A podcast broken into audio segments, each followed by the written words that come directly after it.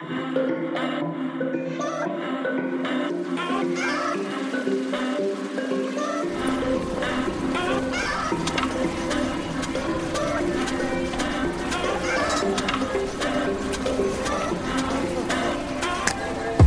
und herzlich willkommen zu einer weiteren Folge Insomnia Japan. Virtuell gegenüber von mir, aber 9000 Kilometer weit weg, sitzt meine gute Freundin Dari. Hallo.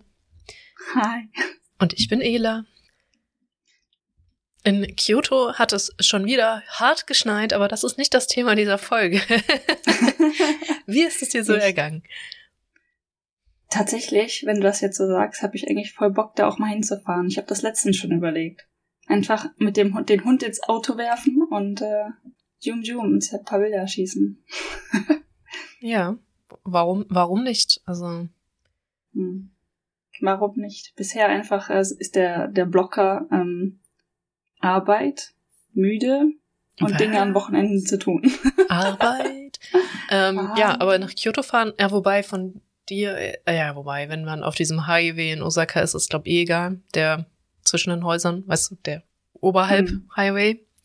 Hm. ohne die Ampeln ist wahrscheinlich egal, weil ich habe gerade nachgedacht, ob es von dir aus kürzer ist oder von der Seite, bei der wir waren. Auf jeden Fall, ich habe es jetzt von unserer Seite als nicht so ätzend gefunden, nach Kyoto zu fahren dem Auto. Wir sind ja einmal Zug gefahren im Auto. Hm. Ja, ist beides eigentlich okay. Ich bin jetzt selber, ich bin nur mitgefahren, bisschen nach Kyoto, selber noch nicht nach Kyoto mit dem Auto gefahren. Obwohl das stimmt nicht. Als meine Eltern hier waren, sind wir auch mit dem Auto irgendwie dahin gefahren. Aber schon was her. Also alles machbar, ist gar nicht schlimm. Also vermutlich eine Stunde, max, bis wo man auch immer will. Hm, Das ist jetzt voll passend. Wir haben uns vorhin gerade schon die ganze Zeit unterhalten. Jetzt fängst du an zu laggen. Nein! Also, nochmal. Wie ist es dir so ergangen? Ja, wie ist es mir so ergangen? Mal abgesehen davon, dass ich gerne nach Kyoto fahren wollen würde. Ähm, es ist was äh, angekommen. Und ich glaube, jeder, der mal in Japan gelebt hat, ke gelebt hat, kennt es. Die kleine Postkarte. die kleine weiße Postkarte, die man an sich selber schreibt, äh, aus dem Immigration Büro. Ähm, die einem bestätigt, dass man äh, das Visum abholen kann. Oder in meinem Fall halt die Permanent Residency. Das war meine Vorbereitung für diesen Podcast. Ich habe mir diese Tröte ins Soundboard getan. Hammer! Ich glaube, das ist das erste Mal oder eines der ersten Male, dass du dieses Soundboard aktiv benutzt hast, oder? Nee, der, der Intro ist, das Intro ist ja immer drin. Ähm, Ja, ja, ja, okay. Aber ja, genau. Also man soll man sollte es mit der Sounds nicht übertreiben. Viele finden das ziemlich ätzend mit Soundboards tatsächlich. Also mal so ein Dä Aber ja, äh, herzlichen Glückwunsch. Hat mich auch mega gefreut. Vor allem, ähm, ich hatte von dir ja nur, glaube ich, diese Videonachricht gekriegt, wo du diesen Zettel ge gewunken hast und und ich so hab so drei Sekunden gebraucht. Ich so, warte, nein, endlich, Moment. yay! Lange hast du jetzt Ja. drauf gewartet? Viel zu. Das heißt, es ging sogar. Ich glaube, ich habe das endgültig abgegeben im August. Das heißt, äh, so ein halbes Jahr halt, ne? Mhm. Aber so langsam waren wir schon ne, mit uff, halbes Jahr, äh, also du warst kurz vorm Nachfragen, glaube ich, ne? Ja, also ich habe ich habe tatsächlich bei meinem Anwalt nachgefragt, ob, ob der da eine Meinung zu hat, weil das so lange dauert. Und er meinte dann, ja, theoretisch, ähm, er, seine Info ist, das kann bis zu ein Jahr dauern, bis zu einem Jahr dauern. Ähm, und meinte dann so, ja, wenn du nachfragen möchtest, dann müsstest du halt persönlich dahin und die, die Nachfrage irgendwie beantragen mit deiner Nummer und so. Und ich so, ähm, nee, weißt, lass mal. Hm, okay, was bedeutet das jetzt? Permanent Resident. Das ist ähm, das Höchste, was du kriegen kannst, was nicht ähm, Citizen bedeutet. Also ich bin natürlich immer noch keine Japanerin. Komischerweise nehmen das viele an. Also Leute, die wirklich sich noch nie mit sowas auseinandergesetzt Oh. haben. Wusste ich gar nicht. Ja, das ähm, fällt mir dann jedes Mal auf, so, hä, warum denkst du das? Aber ich, ja, wenn man halt sich nie mit der Materie aus auseinandergesetzt hat, Mhm. ähm, dann kann ich das schon irgendwie verstehen, weil sowas wie Permanent Residency ähm, ist nichts, was ich kannte, bevor ich im Ausland gewohnt habe. Was halt Genau. auch bedeutet, um mal so ein bisschen, äh, ich glaube, dir ist es halt viel klarer als mir, deswegen die Dinge, die ich da zum Beispiel weiß, ist nehmen wir an, du würdest jetzt deinen Job verlieren. Mhm. Das Problem ist, kein Job, kein Visa. Instant. Genau. Also selbst wenn du ein drei Jahre Visa hast, was drei Jahre geht, oder jeder, der ein Arbeitsvisa hat, über drei Jahre, was auch immer das ist, Job weg, mhm. Visa weg. Sofort. Nicht erst, also sofort in, also ich glaube, einen Monat oder so hat man. Ähm, also das kann man sich dann, man muss, das Visa ist immer an den Job gebunden. Deine Permanent mhm. Residency eben nicht. Und das ist natürlich Richtig. auch, und sie ist permanent, das heißt, selbst Jobvisas gehen, ich glaube, maximal fünf Jahre oder so. Genau, das längste Visum, was man kriegen kann, ist fünf Jahre. Das heißt, man um, hat halt ähm. immer Stress, es läuft immer aus, es ist immer eine in, krasse Inconvenience. Die meisten kriegen sogar nur ein bis drei Jahre, je nach mhm. Job. Ähm, und das ist halt einfach gewaltig viel Freiheit. Also, nochmal, genau. können wir uns alle für dich freuen. Es ist, ich mach's nicht nochmal. Okay, so. nee, ähm, nee, ist tatsächlich äh, irgendwie so eine Belastung, auch wenn mein Job relativ safe and secure ist, so, ne? Das ist, man, man kann sich nichts erlauben. Man kann auch nicht sagen, so, jetzt einfach mal kündigen. Geht halt nicht. Dann verlierst du im schlimmsten Fall einfach dein ganzes Leben, weil du aus dem Land gewiesen wirst. Das ist zwar ähm, jetzt sehr dramatisch dargestellt, aber ich glaube, ähm, viele Leute, die den Podcast hören, kennen wahrscheinlich auch Currently Hannah. Mhm. Ne? Ja der ist das tatsächlich ja sogar passiert. Richtig. Also unter anderen Umständen, schätze ich, aber es kann definitiv passieren. Ja, und ach, das ist halt. Und es ist halt besonders bitter, weil ich, ich glaube, also es gibt schon mal auch Creator, eine andere Person, jetzt Tokidoki Traveler, die ich auch sehr gerne gucke. Am Anfang, wo das so angefangen hatte mit hier, es gibt ja auch dieses Creator Network, dem die dann beide angehören, ähm, mhm. ähm, hatte Tokidoki Traveler, also Emma, recht viel verplant. Und das hat halt trotzdem alles funktioniert. Und das mit Current Hannah tut mir halt auch so weh, weil sie halt ganz viel bedacht hat und wusste, dass das kommen könnte. Und jetzt wurde ihr Visa rejected und jetzt sitzt sie halt gerade in Australien. Das heißt, es heißt halt eine reale Sache, dass sowas trotz allem immer wieder passieren kann. Ähm, trotz Erfahrung und Effort und ähm, trotz eigentlich einem Job, den du dann auch hast und antreten möchtest, dass Visa dann ja. trotzdem ähm, rejected wird. Das ist natürlich, ähm, ich glaube, in der kreativen Branche ist das noch alles viel unsicherer, weil du einfach, äh, ich weiß nicht genau, wie deren Einkommen aussieht natürlich, aber wenn irgendetwas schwankt, wenn etwas nicht eine japanische Firma ist und so weiter, ist schon alles wieder schwieriger. Also ich glaube ja, dass sie auch ihr Visa über diese Creator-Firma gekriegt hätte und die haben damit ja eigentlich schon Erfahrung und auch bevor es dieses Kreativvisa gab, wo du relativ okay ist mit Visan kannst, ja. sage ich mal. Ähm, keine Ahnung. Also ich glaube, Currently Hanneman ist halt, es ist halt irgendwie waren Ungereimtheiten in der Applikation oder so. Und deswegen wurde sie rejected. Ähm, ja, äh, Realität ist, äh, Visum kann abgelehnt werden und ähm, Job kann verloren werden, alles ist möglich. Deshalb, äh, und ich meine, in meinem persönlichen Fall ist immer noch der Gedankengang, der dabei mitschwankt, was ist, wenn ich nicht doch irgendwann mal Freelance arbeiten möchte? Mhm. Ich sage jetzt nicht, dass das, ich, dass ich das überhaupt irgendwann mal mache oder so, aber der Gedanke existiert und das geht natürlich nicht so einfach. Ähm, ja. Es geht, aber es ist alles nicht einfach. Ja, deshalb, äh, desto sicherer, desto besser war so der Gedanke dabei. Und natürlich dann ein weiterer Gedankengang ähm, ist auch über Sicherheit. Ähm, Loans. Man kann kein Geld von der Bank leihen, wenn man kein Permanent Resident ist. Das heißt hm. sowas wie ein Auto oder ein Haus. Sehr viel schwieriger. Ja, es stimmt. Eine andere Freundin, Aleph, meinte ja auch, sie überlegt sich eine Citizenship, weil Permanent Residency ist bei ihr deutlich schwieriger jetzt. Also wir kommen ja gleich mhm. dazu, was du alles eingereicht hast, damit du das bekommen kannst. Ich, ich glaube, Standard kann man sagen, zehn Jahre in Japan leben ist so eine andere mhm. Methode. Das ist aber verdammt lange. Mit Job. Mit Job. Da Mit Job, halt zählt nicht dazu tatsächlich. Ja, und äh, es ist halt extrem restricted und sie überlegt sich tatsächlich dafür die japanische Staatsbürgerschaft anzunehmen und diesen Weg zu gehen, damit sie zum Beispiel vielleicht ein Haus kaufen könnten und einen Kredit beantragen und ein Auto. Ja. ja. Auch witzigerweise, zumindest der englische Begriff dafür ist Naturalization.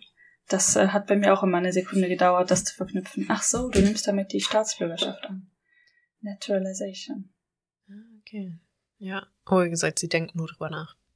Naja, ähm, kann ich verstehen. Ich habe auch einen ähm, Kumpel hier, der ist seit Ewigkeiten in Japan, aber halt den Track Bachelor, Master, PhD jetzt gerade tatsächlich, ich glaube, letzte Woche fertig geworden.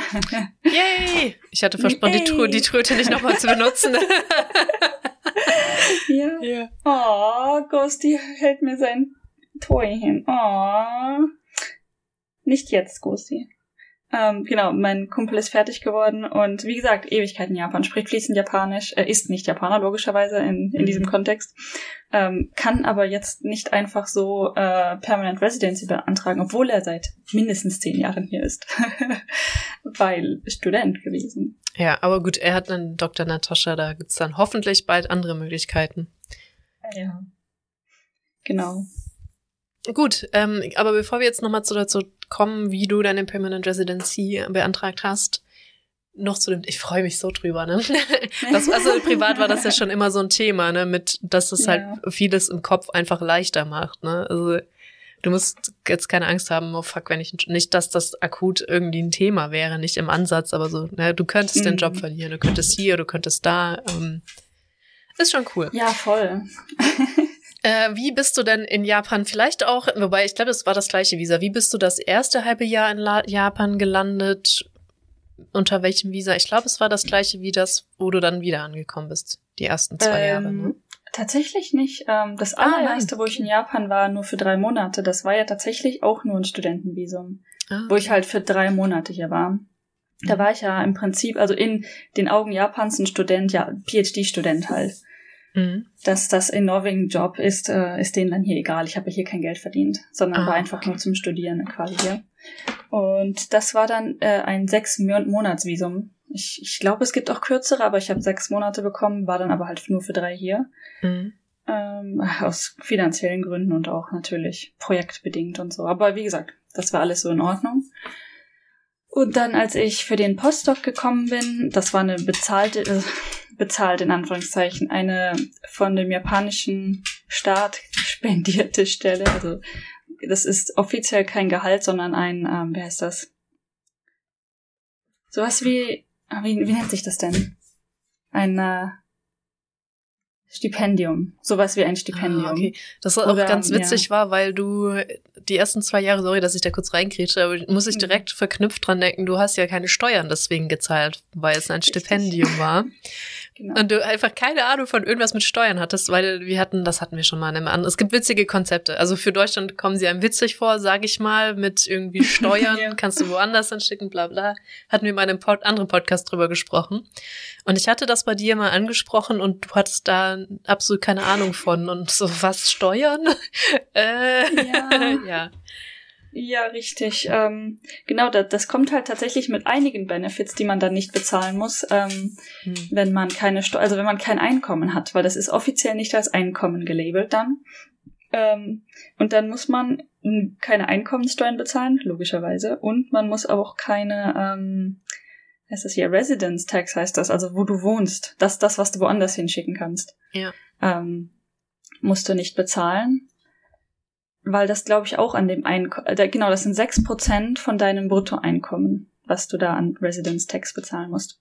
Wenn du halt null hast, bezahlst du da auch null. Und das bedeutet auch, dass du in den Augen der, des äh, hier Gesundheitssystems auch kein Einkommen hast, also unter arbeitslos fährst. Und das ist dann extremst günstig. Ich glaube so 2000 Yen im Monat. Also auch extremst nice. Mhm. Ähm, und in dem Sinne war, glaube ich, dann auch hier die, das Einzahlen für die Rentenkasse. Das hätte ich eigentlich auch tun müssen. Das ist bei mir auch ein bisschen schief gelaufen. Also bitte, falls ihr das tut, kümmert euch drum und ihr könnt euch freistellen lassen, ganz offiziell und dann nicht nachher Angst haben, wenn es um PR geht. ähm, und dafür kann man im City Office ein Formular beantragen, das dann einfach ausfüllen und dann wird man freigestellt offiziell von der Rentenversicherung. Ansonsten hätte ich das eigentlich machen müssen, das musste ich dann halt jetzt im Nachhinein regeln. Hat aber geklappt. Ja, ähm, was man ähm, alles ja. so nicht weiß, ne? Ja. Ja, weil ich bin auch wie so ein ganz ähm, pflichtbewusster Mensch halt zum City Office gedackelt und habe gesagt, ich möchte gerne Healthcare, ich möchte gerne Rentenversicherung, weil das in meinem Regelbuch steht. Tatsächlich, ich hatte ein Regelbuch. Ähm, und die haben gesagt, ähm, zu beidem glaube ich am Anfang, ach brauchst du nicht, bist ja nicht lang hier. auch komische Leute. Naja, und dann bin ich halt dann nochmal hingegangen und habe das mit der Healthcare doch geregelt und so und das war alles ganz komisch. Mein, äh, ich glaube, die wollten nett sein, aber das hat dann, hätte theoretisch hart backfeiern können, ganz ehrlich. Ja. Ja. Uff, schwierig. Okay. Und was Ja. war, war das dann auch nochmals? Ja, stimmt, das war auch nochmal Student Visa. Dann. Äh, das erste war, ähm, wie heißt das? Äh, Pro, hieß, Pro, heißt oder heißt Professorvisum. Okay. Ähm, mit dem, ich frage mich nicht warum in dem Fall, weil ich halt an einer, offen, äh, an, einer, an einer Public, also öffentlichen Einrichtung gearbeitet habe. Und in diesem Professorvisum wäre auch zum Beispiel ähm, der klassische Assistant Language Teacher an einer Public High School wäre auch unter Professorvisum. Das sind alles Leute, die an ähm, öffentlichen Einrichtungen arbeiten, unterrichten hauptsächlich. Ich habe ja gar nicht unterrichtet, sondern ich habe ja Research betrieben, aber das fällt anscheinend auch darunter. Und es war drei Jahresvisum. Da hatte ich ein bisschen abgelackt. Das stimmt. Da, da, da, da, waren ja richtig viele neidisch, dass du direkt aufgeschlagen bist mit einem Dreijahresvisum. Das gelingt Ja. nicht so vielen, wie man so hört. Und ähm, ein Kollege, der ein Jahr vor mir gekommen ist, also gleiches Programm, gleiches Department, ähm, der ist mit einem Einjahresvisum angekommen. Der musste sich dann tatsächlich nach einem Jahr auch wieder drum kümmern, was man halt so tut, ne, mit Visen, die ablaufen. Mhm. Aber ähm, er so, was, du hast drei Jahre bekommen? Auf einer Zweijahresstelle, was? Das Ja. ist auch witzig, weil ähm, eigentlich, wenn du wirklich diese Einjahresvisen hast, kümmerst du dich fast die, durchgängig um dein Visa. Durchgehend. Durchgehend kümmerst du dich darum, dein Visa zu behalten, Neues zu beantragen und du hast immer diesen Stress und diesen Diskomfort mit, was, was ist, wenn es nicht klappt, was durchaus möglich ist. So. Hm. Vor allem, ich glaube, zwischen, du bist auch angekommen zu irgendwann wurden die, haben die beschlossen, die ganzen Sachen ein bisschen strenger zu handhaben tatsächlich. Und mit strenger meine ich, die waren halt sehr forgiving. Also es hat sich nichts an den Regeln geändert. Aber Japan hat lange viel nachgesehen bei den Visen.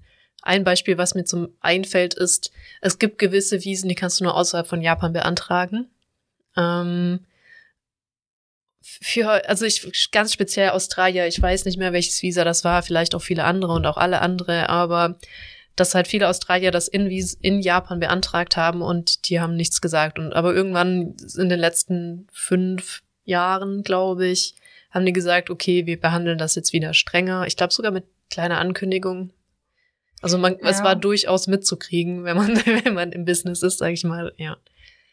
im Business. Ich hatte Ja. auch oder habe, sie lebt noch, ähm, eine australische Freundin, die ähm, ihr Partner hat, war in dem gleichen Programm wie ich und die anderen Wissenschaftler. Also der war auch an der Osaka Uni, aber Mhm. Neuro Neuroscience. Ähm, und sie war halt seine Verlobte oder halt Partnerin zu dem Zeitpunkt. Und sie ist mitgekommen, aber hatte kein Visum. Sie ist also unter Touristenvisum einfach mitgekommen. Und dann haben sie sich hier dann zusammen eine Wohnung gesucht und so. Ähm, und ihr Plan war schon, dann hier dann einen Job zu finden, ne? Und das hat aber ziemlich lange nicht geklappt. Und Australien hat wohl diese Limitierung nicht, dass du nach 180 Tagen erstmal 180 Tage draußen bleiben musst. Hm. Offiziell hat sie, also gab es diese Limitierung wohl nicht. Und das heißt, sie ist dann nach drei Monaten kurz rüber nach Korea geflogen und dann wieder eingereist und dann wieder nach irgendwo rüber geflogen und dann wieder eingereist. Und das ist irgendwie drei, vier Mal gut gegangen. Und dann äh, ist sie tatsächlich von den Leuten da rausgezogen worden, nach dem was, was tust du hier? Was soll der Scheiß? Mhm. Und sie meinte so danach, ich, ich kann das nicht mehr machen. Das war das most scary experience ever, so, ne? Also ich, ich hätte schon beim ersten Mal Panik gehabt. Also bei mir hätte sich die Panik auch schon hart aufgebaut. Ich hätte das nicht irgendwie so, das ist ja klar, dass das auffällt. Also ich meine sehr klar, dass das auffällt. Ja, ja. Ähm, Aber es, Wenn's es auch war nicht halt illegal offiziell ist. theoretisch okay, ne? Theoretisch Ja, ja. nicht illegal. ja, ja, äh, de dennoch. Also ich, Dennoch. vielleicht habe ich halt einfach auch gruselige, schon sehr viele gruselige Grenzgeschichten gehört, als dass ich das nicht Mhm. wollen würde. Das haben aber auch einige Länder. Ich glaube, wenn du regelmäßig in die UK einreist, ich weiß nicht, wie es ist als Europäer, aber ne, da, da kenne ich auch eine Geschichte von einer Amerikanerin, wo ihr Mann eben auch Brite ist und in UK gearbeitet hat und die waren aber nicht verheiratet zu dem Zeitpunkt, weil das Bausvisa Mhm. ist wieder eine völlig andere Geschichte in der UK. Ähm, und die wurde auch irgendwann richtig hardcore zerpflückt. Und nur weil die die so fertig gemacht haben an der Grenze öfter, ähm, haben die geheiratet. Ja. Apropos, ein Kumpel, ich, ich müsste ihn noch mal kontaktieren, der ist auch Brite und ähm, Japanerin sind verheiratet. Aber er, ähm, sie sind jetzt tatsächlich zurück in die UK gezogen. Also sie haben sich dort kennengelernt, haben Ja. dann eine Zeit lang hier gewohnt und sind jetzt zurückgezogen über den Sommer, über letzten Sommer, also schon ein paar Monate her. Und ähm, er meinte auch zu mir, es ist unmöglich. Also du musst für ein Spouse-Visa in der UK anscheinend richtig Geld hinblättern, also so ein paar tausend. Ja. Definitiv. Und auch von einem anderen Podcast weiß ich auch irgendwie, der hat auch eine amerikanische Frau, aber die muss trotzdem Visa beantragen in UK öfter mal. Hm. Ah, ganz, also da bin ich auch komplett raus. Das ist eigentlich auch gar nicht unser Thema, offensichtlich. Nee. Aber es, es fiel mir nur gerade so ein mit, mit den Grenzkontrollen. Also da, da, da, das ist, ähm, ich würde das Spiel gar nicht erst spielen wollen, auch wenn es theoretisch legal ist. Ja, definitiv. Das ist so, wo der Spaß einfach aufhört. Ja, gut. Also ich, andererseits, ne, was sollen sie machen? Die können dich nach Australien schicken. also, ja. es kommt, kommt halt immer, glaube ich, auch auf deine Lebenssituation an, so.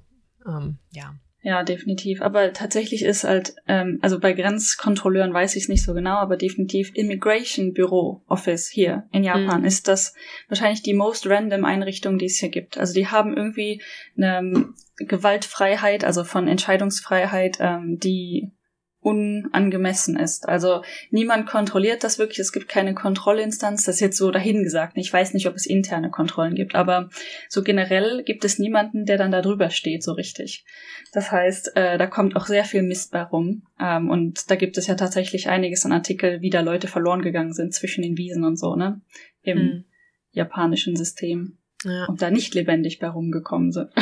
Ah, krass. Ja, ähm, zum Beispiel auch eine Sache, die weiß ich nicht, ob sie auch der Willkür geschuldet war oder nicht. Ähm, Karen Hanna ist jetzt auch in Australien, um außerhalb von Japan das Visa nochmal zu beantragen. Hm. Könnte natürlich auch sein, dass das dann nochmal an eine ganz andere Stelle geht, die da komplett frische Augen für hat. Aber irgendwie ist der Prozess auch richtig slow. Also gut, du hast nur in Anführungszeichen ein halbes Jahr gewartet, aber sie wartet jetzt auch schon richtig lange und das ist jetzt kein PR, wo es irgendwie mein Verständnis für aufbringen kann, dass es ewig dauert, weil das ist halt permanent, aber ja. Ja. Und vor allem hatte ich ja ein Visum. Also in meinem Fall, dieses genau. PR beantragen, hatte ja keine, keine Urgency. Also es war nicht mhm. so, als würde ich dann hier sitzen und könnte nicht arbeiten oder könnte nichts tun oder müsste ausreisen oder sonstiges. Das ist ja. schon echt ein Unterschied. Mein, ähm, genau um die, um meine, deinen Lebensweg in Wiesen nochmal irgendwie darzulegen. Ähm, das erste war ein Professorvisum, genau, also öffentliche Einrichtung. Ja. Das waren drei Jahre.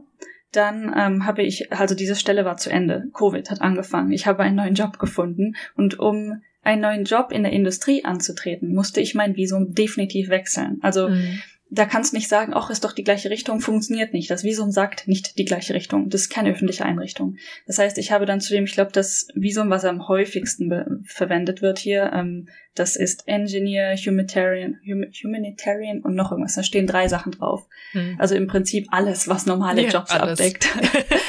genau. oh, oh ja, klasse Jobs. ja. Dieses Visum. Ähm, das übrigens dann auch äh, Assistant Language Teacher haben, die nicht an öffentlichen Schulen arbeiten. Also tatsächlich das oder das äh, hat man dann. Ähm, genau, das Visum waren bei mir auch. Nee, hab ich, ich habe da schon direkt fünf Jahre bekommen auf dem Visum. Ähm, was dann auch relativ, ich meine, von drei auf fünf ist nicht mal der Sprung. Ich glaube, wenn du einmal den Sprung geschafft hast auf als mehr als ein Jahr, dann sind die da relativ nett. Mhm. Aber ich hatte damals in der ähm, ähm, im Antrag habe ich fünf Jahre eingetragen, also du kannst immer eintragen, was du wünschst. Und habe gedacht, so, ja, komm, die geben mir bestimmt eh wieder einfach drei, was ja auch okay gewesen wäre. Weil das Visum war gar nicht mein Zielvisum. Ja, natürlich, das war das Zwischenvisum, ja. Das Zwischenvisum, weil ähm, als ich die Stelle angefangen habe, habe ich direkt meiner Firma gesagt, ich möchte eigentlich das Highly Skilled Visum beantragen. Mhm. Und da war dann das Problem, da das kann halt auch länger dauern. Und ähm, das Engineer-Visum, also das, was ich dann bekommen habe, das ging schnell. Innerhalb von, oh Gott, wie schnell ging das? Sagen wir mal einen Monat oder so. Ja. Ungefähr. Ähm, das heißt, das, das war tatsächlich äh, vergleichsweise ziemlich schnell innerhalb von Japan machbar. Einfach hingehen, alles einreichen. Tatsächlich hat meine Firma da einiges noch dazugegeben an Dokumenten, aber das ging so gesehen schnell. Um, ähm, und dann habe ich angefangen, die Dokumente zu sammeln, um für das Highly Skilled Visum, weil das braucht man wiederum, diese ganzen Dokumente und die Punkte, die man auf diesem Visum bekommt, um Permanent Resi zu beantragen, wenn man weniger als zehn Jahre in Japan gewohnt hat. Ja. Genau, ich hatte das schon fast wieder vergessen. Also ich war ja mit, da wir reden ja viel, äh, mit dabei, dass du dieses Zwischenvisa gekriegt hast, da, um Highly zu beantragen, um dann Ich hatte schon fast dieses Zwischen, dieses kleine Zwischenvisa vergessen. Das ist interessant. Ja, es ist, ich habe es auch hart verdrängt, aber so war das, weil ich wollte ja anfangen zu arbeiten. Ich wollte ja auch mhm. nicht ewig. Also ich ja. hatte dann, glaube ich, zwei Wochen offiziell keinen Job, was ja, das ist ja kein Problem in dem ja. Sinne, ne? War ja schon alles unterschrieben und so. Aber theoretisch waren das dann zwei Wochen kein Gehalt. ja. ja. So ist das. Aber ja, also ich musste dann wirklich warten. Ich hatte dann quasi Zwangsurlaub, äh, bis das Visum offiziell gekommen ist. Und ich glaube, direkt am nächsten Tag durfte ich dann offiziell anfangen zu arbeiten oder so. Es war total funny. Und dann die Firma so, yes, endlich, hier, arbeite. Richtig cool, wie routiniert. Und was ich auch dazu sagen muss, was cool ist, du hattest auch mit ausgehandelt, dass du, dass die Firma dich aber im Highly Skilled Visa unterstützt. Ähm, genau. Das, ja. das kam dann danach. Das habe ich in der, ich sag mal, Gehaltsverhandlung slash äh, der Position-Verhandlung mhm. tatsächlich direkt auf den Tisch geklatscht. Habe gesagt, ja. ich möchte dieses Visum. Unter keinen Umständen möchte ich dieses Visum nicht haben. Das mhm. ist ja mhm. dann so weit gegangen, dass meine Firma mich beim ähm, Engineer-Visum, ich glaube, da haben sie aber keinen Lawyer beantragt, ich weiß es nicht mehr. Ähm, ja. Da haben sie mir auch die ganzen Dokumente und alles geschickt und mich dabei supported. Und dann auch halt den Lawyer, äh, den ähm, Anwalt bezahlt haben für das Highly Skilled Visum. Dann ähm, für die Permanent Residency haben sie dann nicht mehr bezahlt, aber da habe ich bezahlt, weil ich es halt wollte, dass es wirklich Sicherheit. klappt. Genau. Ähm, ich hab's, ich, ich meine, aus Stubbornness habe ich es zwischendurch kurz alleine versucht, aber da bin ich sehr, sehr, sehr, sehr schnell an meine Grenzen gestoßen und dann dachte ich mir so, nee, den Stress möchte ich nicht. Mm -mm. Ja. Also es kommt immer drauf an, ne, von dem, was du kriegst, zu dem, was du zahlst. Man könnte, es ist schon Batzengeld, sage ich mal, aber ich glaube, er ist sehr gut angelegt in deine Zukunft. Sollte ja im besten Fall halt nur einmal passieren, ne? Und mhm. deswegen ist das okay. Und ich kann ja mal den, ich glaube, der Betrag ist ungefähr bei allen gleich. Ich habe so mit ein paar Leuten geredet, die haben da ein bisschen mehr, ein bisschen weniger oder so bezahlt. Also bei mir waren es 120.000 Yen. Und ähm, ich habe 10% Rabatt bekommen, weil es der gleiche Anwalt war, den ich vorher benutzt habe. Ja gut, das ist aber auch, finde ich, auch okay, weil er hat ja schon viele deiner Unterlagen dann, oder nicht? Das ist ja nicht ein komplett ja, ja. neuer Fall, den er nochmal da aufrollen muss. Denn äh, das Excel-Sheet über mich war dann auch schon halb ausgefüllt. Ja, das, das ist ganz cool. Äh, wie lange warst du dann auf dem Highly Skilled Visa, bis du PR beantragen konntest? Ähm, man muss ein Jahr also mhm. genau, warte. Das ist, äh, es gibt verschiedene Möglichkeiten. Also ich habe das Highly Skilled Visum ja bekommen. Bedeutet, ich habe über 70 Punkte mindestens gescored. Ähm, und dann gibt es halt, wenn man über, ich glaube, über 75 schafft, dann ähm, kann man nach drei Jahren. Mhm. Und äh, wenn man über 85 Punkte schafft, dann kann man nach einem Jahr danach PR beantragen. Auf dem Stand, dass man die gleichen Punkte immer noch erfüllt. Ja. Ähm, ich ähm, möchte in den Raum werfen, dass ich auch Leute kenne, die sowas rückwirkend gemacht haben anscheinend. Das geht wohl irgendwie, dass man das gleichzeitig beantragt. Also du kannst sagen, hier, ich reiche meinen PIA-Antrag ein, hier ist mein Highly Skimmed, äh, Skilled Point-Tabelle über die letzten drei Jahre, weil meine Approximation bei 75 liegt, macht es rückwirkend irgendwie in die Vergangenheit. Das scheint auch zu gehen. Diese Erfahrung habe ich persönlich nicht gemacht, aber irgend es gibt alles Mögliche an Dingen, die da noch möglich sind. Ja. Also, genau. Und diese, ich glaube, wir hatten schon mal ganz grob drüber geredet, was man bei Highly Skilled für Punkte sammeln kann. Das ist einmal ganz grob in ja. Sprache, in, ich glaube, wissenschaftliche Dinge, wo man mitgearbeitet hat. Ähm, genau, also EU-Projekte, nicht japanische, kann man scoren. In mhm. Abschluss kann man scoren. Also Master, ja. Doktor, bla bla. Was hast du noch was so im Kopf, wo man Highly Skilled scoren kann? Ähm Tabelle Geld. gerade offen. Ganz Geld, stumpf. Ja. Geld. ja. Also Punkt Nummer eins ist Academic Background. Also was für einen Abschluss hat man? Wobei das Doctorate Degree das höchste ist mit 30 Punkten. Mhm. Ähm, man kann noch fünf Punkte dazu bekommen, wenn man zwei hat. Also entweder zwei Masters oder zwei Doctors oder so. Wow. also ich glaube, aber muss man halt schon so sehen. Ne? Also mit 30 Punkten, wenn man 85, über 85 möchte, dann ist man schon gut dabei ne? Mhm. mit dem Doctorate Degree. Ja. Dann die, das nächste ist Career, Professional Career und da zählt dann die Anzahl an Jahre. Und bei mir, ich, ich ist jetzt, ähm, ich weiß nicht, was wirklich gezählt hat am Ende bei mir. Hm. Ich kriege, äh, das, das Resultat sagt nur, ähm, die oder die oder die Kategorie. Also entweder du bekommst es, das heißt mindestens 70, über 75 oder über 85. Ähm, und bei der Professional Career hatte ich tatsächlich über sieben angegeben, weil ich habe einfach alles dazu gezählt, was im IT-Bereich und mit offiziellem Vertrag war bei mir. Ja. Ziemlich brutal, blunt, aber hat funktioniert, schätze ich. Und da die höchste Kategorie wäre zehn Jahre für 20 Punkte. Und bei mir wären sieben Jahre 15 Punkte gewesen, schätze ich. Ja. Dann das nächste ist ähm, Einkommen. Und desto jünger man ist, desto besser im Endeffekt, weil mit ähm, unter 30 kriegt man auch von vier bis fünf Millionen Yen im Jahr schon zehn Punkte. Äh, wenn man allerdings wie ich zwischen 30 und 34 liegt, dann äh, kriegt man dafür keine Punkte mehr. Dann kriegt man als, äh, als erstes fün zwischen 5 und 6 Millionen Yen 15 Punkte und so weiter und so fort. Die höchste Kategorie, die man hier erreichen könnte, wäre über 10 Millionen Yen im Jahr mit 40 Punkten. Krass, du kannst im Prinzip das, das wie so mit einem Doctorate Degree und mit 10 Millionen Yen bekommen. Im Jahr. So, 10, jetzt, das muss ich kurz googeln, weil 10 Millionen Yen bin ich Yen. Ist es nicht unmöglich, es sind wahrscheinlich so 80.000 oder so im Jahr. Bitte das ist jetzt eine Menge. Das, das kommt immer drauf an. Also für uns ITler hört sich das machbarer an als für andere, glaube ich. Andererseits. Es ist halt nicht utopisch, ne? Also es ist äh, in Japan relativ schwer auf 10 Millionen, aber es gibt Leute, die schaffen das. Wie das jetzt einfach nicht? Ich muss kurz Siri fragen. Was sind 10 Millionen Yen in Euro? Was hat es gesagt? Oh nein. Es sind 70.000. Ach du Scheiße. Siehst du, es ist echt nicht. Äh, unmöglich. Ja, krass. Das ist, es ist, kommt drauf an, wo du wohnst natürlich, ne? Aber das ist durchaus machbar. Mit einem Doktortitel in der IT bist du jetzt eigentlich schon fertig auf einer 100% Stelle oder so, ne? Also, ja. Just saying so, ne? Also kommt natürlich drauf an, aber wenn du einen Doktor in Informatik hast, ist es sehr wahrscheinlich, dass du auch dieses Gehalt beziehst, in Deutschland zumindest. Natürlich musst du das dann nach Japan transportieren, aber naja. Jedes Mal, wenn wir über Gehalt reden, fühle ich mich hart unterbezahlt. Zu Recht. ja. Ah. Kannst halt okay, auch japanische gut. Gehälter nicht mit japanischen vergleichen. Nee. Also deutsche Gehälter nee, mit japanischen. Leider, weil ich nicht den Eindruck habe, dass das Leben in Japan so viel günstiger wäre als in Deutschland. Nee, nicht, ne? Nee, ja. ne? Gar nee. nicht. Gar nicht mal so viel günstiger. Hm. Ja. Naja, okay, weiter geht's. Also mit Einkommen kann man einiges scoren. Dann äh, einfach Alter. Dein Alter, deine Existenz. Also wenn du zwischen 35 Nee, Quatsch. Also der bis 29 gibt dir die meisten Punkte. Also wenn du jünger bist, 15 Punkte. Zwischen 30 mhm. und 34 10 Punkte. Umsonst. Ähm, zwischen 35 und 39 5 Punkte. Und also über alles über 39 gibt, oder alles ab 40 gibt keine Punkte mehr. Mhm. Deswegen, äh, diese Punkte echt, ähm, das mit dem Einkommen und das mit dem Alter, das waren auch die Gründe, warum ich das jetzt tun wollte, tatsächlich. Ja. Einfach äh, Punkte für, für nichts, für existieren.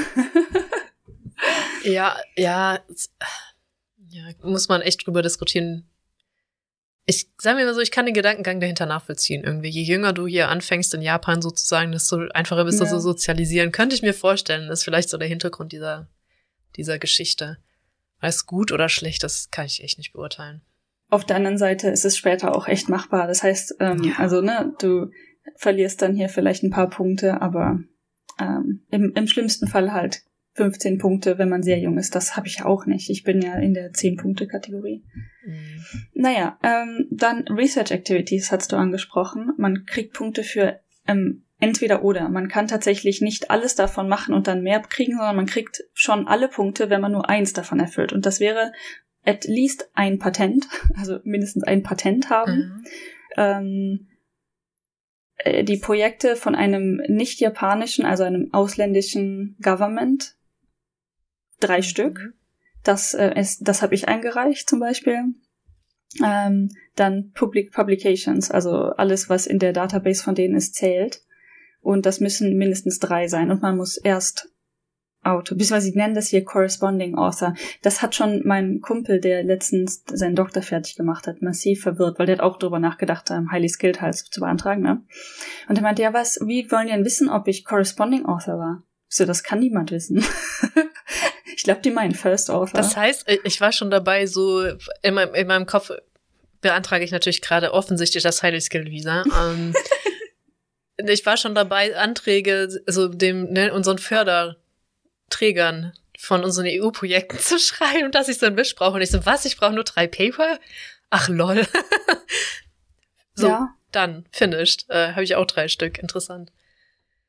Diese Database ist ein bisschen weird. Also wir haben versucht, meine Paper da drin zu finden. Irgendwie ist da so eins, zwei sind aufgeploppt und ich weiß bis heute nicht, ob das halt jetzt die Paper waren, die mir die Punkte gegeben haben oder eventuell die Projects financed by Aber ich habe halt jetzt bei beiden halt, also ich habe drei Paper und äh, zwei Forschungsprojekte. Also hm, mitgearbeitet. Ja. ja, du bräuchtest drei Forschungsprojekte. Ja, deswegen, also das eine ist schwierig. Ähm, okay, achso. Okay. Maybe. Ja. Äh, ja, genau. Also who knows. Aber interessant auf jeden Fall. Oder man have made other research achievements recognized by Japan's Minister of Justice. Das ist weird. Ich meine, vielleicht, wenn man tatsächlich hier seinen ähm, Doktor gemacht hat in Japan oder so, vielleicht hat man dann sowas. Hm. Aber keine Ahnung, was das genau sein sollte. Das sind die vier Möglichkeiten, da 15 Punkte zu kriegen. Ähm, dann kann man irgendwie, hier ist eine Kategorie, nennt sich Lizenz oder Lizenzen. Ich denke mal, das heißt eigentlich Certifications. Ähm, äh, ja, man muss halt irgendwie pass an examination oder license, IT relevant, bla bla bla, irgendwas. Also irgendein Certificate, was aber anerkannt ist. Und ich glaube, da ist der Knackpunkt die meisten Certificates irgendwie nicht so richtig anerkannt. Es gibt äh, zu diesem, zu diesem, zu dieser Excel-Tabelle auch eine Erklärungs-Excel-Tabelle, was da so mhm. alles drunter fällt. Genau, dann gibt's hier Special Editions. Genau, das geht dann über die Firma, für die du arbeitest. Zum Beispiel ist es ein Startup oder ist es eine große Firma, ähm, die aber irgendwas Besonderes tut äh, unter die unter irgendwelchen bestimmten Bedingungen erstellt wurde und so. Also das habe ich alles keine Ahnung, da habe ich alles keine Ahnung von, von. Aber es geht dann über die Firma. Wenn die irgendwas Besonderes tut, dann könnte man da Punkte für kriegen. Ja, genau, das kann man dann noch ausrechnen. Ich, also, ich muss gerade drauf klarkommen, das ist, also man ist ja sich oft seiner, ich glaube, man würde dran kaputt gehen, wenn man sich selbstständig seine Privilegiertheit bewusst wäre, sage ich mal. Ja. ähm, wie ich ein, also ich könnte, es wäre so einfach für mich, einen Job mir auch natürlich aktiv auszusuchen, damit ich mit Gehalt hast du nicht gesehen, bla bla, also meinen Doktor fertig machen, was jetzt echt greifbar nahe ist, muss ich dazu sagen. es, es, es ist äh, ja verrückt, dass es tatsächlich auf einmal wird so, ne, weil ewig, dass es kämpfst und kämpfst und kämpfst und kämpfst für Jahre und auf einmal mhm. fällt alles so zusammen. Ähm, also ich mache den fertig, suche mir eine Stelle, sitzt ein Jahr mit meinem Hintern in Japan und kann Permanent Residency beantragen, während andere kämpfen wie noch was um sowas, ne? Hm. Natürlich muss ich dazu sagen, die sind alle viel jünger nach Japan gekommen, ohne jetzt einen Doktor in der Tasche, ohne sich halt durch irgendwie diese Systeme gekämpft zu haben. Das ist immer so ein ja, Geben und Nehmen, schätze ich mal. Ja. Aber darauf ähm, musst du mal klarkommen. Ist auch, ich weiß nicht, man kann mit allem Möglichen ja mal ans Ziel kommen. Aber ich würde halt jedem, der es irgendwie kann und möchte, auch sagen, mach deinen Doktor halt. Weil es öffnet einfach echt viele Tore. So im Hintergrund. Das Problem ist halt nicht, nicht, dass man schlau sein müsste für einen Doktor. Das lehne ich ab, diese mhm. Hypothese. Äh, man muss halt aber schon leidensfähig sein. Man muss leidensfähig sein. Man, ja, man muss, halt erstmal eine Stelle kriegen. Das man muss halt eine Stelle kriegen, man muss Sitzfleisch haben, man muss leidensfähig sein. Das sind eher Charakterzüge, die einen Doktoranden auszeichnen. Ja. Ja, und dann gibt's noch Punkte für Sprache. Da habe ich keine, weil die, der, die geringste Sprachqualifikation, die Punkte gibt, ist N2. Oh nein, ich dachte mit N3 schon, weil dann hättest du jetzt, äh, Stand heute, ja auch Punkte abzahlen können, yeah, weil yeah. du hast auch endlich dein N3. Yay! Yeah, yeah, Zwei Stufen to go. Äh, aber versuchst du, gibst du nach N2 auf oder würdest du N1 Nein, auch irgendwann versuchen? Quatsch, ich würde auch N1 auf. Also oh, ich kenne genug Leute, die das tatsächlich geschafft haben. Weißt du, wenn du reali reale Menschen kennst, die es geschafft haben, die du für normal und vernünftig hältst, dann sieht das schon gar nicht mehr so schlimm aus. Ich verstehe, ja. Ja, eine meiner guten Freundinnen, auch Australierin, lustigerweise, ähm, die ich dann nächstes, äh, nächste Woche äh, bald besuchen fahre in Tokio. Aber das ist eine andere Geschichte. äh, die hat übrigens N1 zweimal bestanden, weil ihr das beim ersten Mal die Punkte nicht genug waren. Nein, echt? Guckt da irgendjemand auf die Punkte? Äh, manchmal, ja, bei äh, irgendwie Jobbewerbungsverfahren oder so. Manchmal. Also, Aber da würdest du doch erwarten, dass man bei N2 auf Punkte guckt und bei N1, N1 vielleicht nicht mehr so. Ich, äh, du, frag mich nicht. Aber ähm, es ist halt ein bekanntes Phänomen, sag ich mal, dass Leute, die sowieso Kanji äh, mehr oder minder können, also ich sag alles, was halt von Haus aus Kanji benutzt. China. mhm. Und ähm, ja, diese Sprachregion, ähm, da ziemlich einfach durchkommen. Und die kriegen auch meistens sehr viele Punkte. Ich habe jetzt äh, tatsächlich Leute auf LinkedIn, ich hasse LinkedIn, ähm, mhm. gesehen, die N1 mit voller Punktzahl 100 Prozent geschafft haben. Das halte ich, das halte ich für einfach total. Das müssen Alien von einer anderen Welt sein. Aber good for them. Hm. ähm, ja, also Punkt ist, ähm, es gibt viele Leute von Regionen, die halt schon Kanji lesen oder zumindest verstehen können, dann sehr hoch scoren. Und dann kam der Joke halt auf, sie würde gerne auf einem ähnlichen Niveau, Niveau scoren, um im äh, Bewerbungsprozess von Firmen halt ähnlich hoch bewertet zu werden. Das war ihr Gedankengang. Ja, was halt bitter ist, wenn du halt so dein Verständnis erlangst, ist so ein bisschen, ähm, eine Freundin von mir ist Portugiesin und kann Portugiesisch Spanisch-Tests, also lesen, ne? Mhm. Hat, hat die halt auch immer gewonnen, weil man schreibt vieles doch recht ähnlich dann. Ähm, ja, also das ist ja auch, das ist ja auf der Pet Peeve, weil das ist ähm, ja ein Verfahren, es, es ist Multiple Choice oder Single Choice sogar, ich weiß es gar nicht. Also pro Frage Single Choice. Single das sagt halt nicht so viel über dein Sprachverständnis letztendlich aus. Die Frage ist natürlich immer, wie man es testen, vor allem in so einer Masse. Und das ist, glaube ich, so ein kleiner Pet Peeve von vielen, die halt jetzt nicht aus China oder anderen Regionen kommen, die Kanji benutzen. Ähm, ja, die können das gar nicht richtig, aber scoren da, weil sie es halt irgendwie verstehen können. Kommt halt echt immer auf den Menschen an. Es gibt ganz viele, ich habe ich hab eine wirklich gute Kollegin, ich mag sie gerne, aber ihr Sprachverständnis oder ihr Sprach, ähm, ihre Sprachanwendung, aber ihr Verständnis auch, ist sehr, sehr fragwürdig manchmal. Das führt dann zu sehr lustigen Situationen. Vor allen Dingen ähm, haben wir irgendwann mal den Witz dann gebracht, weil sie ist, ich glaube, sie ist Mainland China. Ähm, mhm. ähm, und sie spricht halt Englisch in Anführungszeichen und sie spricht jetzt nun auch offiziell N2 Japanisch in Anführungszeichen. Und es funktioniert einfach nichts manchmal. Dann meinte mein Kollege, der halt auch N1 Japanisch hat, ähm, es ist vermutlich schneller, wenn ich Chinesisch lerne. Krass. Jokes, alles Jokes. Wir haben uns alle sehr lieb. ja, ja, ja, klar. Es ähm, muss ich auch an den Joke denken mit, wo einer sich beschwert hatte bei einem Chinesen, dass sein Dialekt so stark ist im Englischen und der den nicht verstehen kann oder nicht gut verstehen mhm. kann. Und dann der Chinese meinte, gewöhn dich dran, das ist bald der meistgesprochene Dialekt. burn. Ja, also richtig burn. ja. Ich muss, ähm, ja, das ist jetzt auch gerade vom Thema weg, aber ich bin zum ersten Mal damit konfrontiert worden, Japanisch von Vietnamesen, also die ja dann auch Vietnamesisch oder halt, mhm. ich denke mal auch Mandarin sprechen, oh Gott, ja, aber halt Vietnamesisch definitiv, diesen Akzent im Japanischen verstehen zu versuchen. In dieser Situation war ich gestern. Mm, also die, die Englisch konnten aus dem Team, ähm, da war es okay. Der, der, deren Akzent war tatsächlich gar nicht so schlimm. Aber dann Leute, die nur Japanisch gelernt haben und kein Englisch und das dann versuchen zu verstehen, war tatsächlich eine Hausnummer.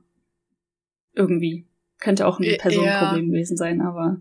Ja, das auch, also das ist generell auch bei Japanern, dass sie echt Schwierigkeiten haben, Dialekte, die nicht japanisch sind, zu verstehen.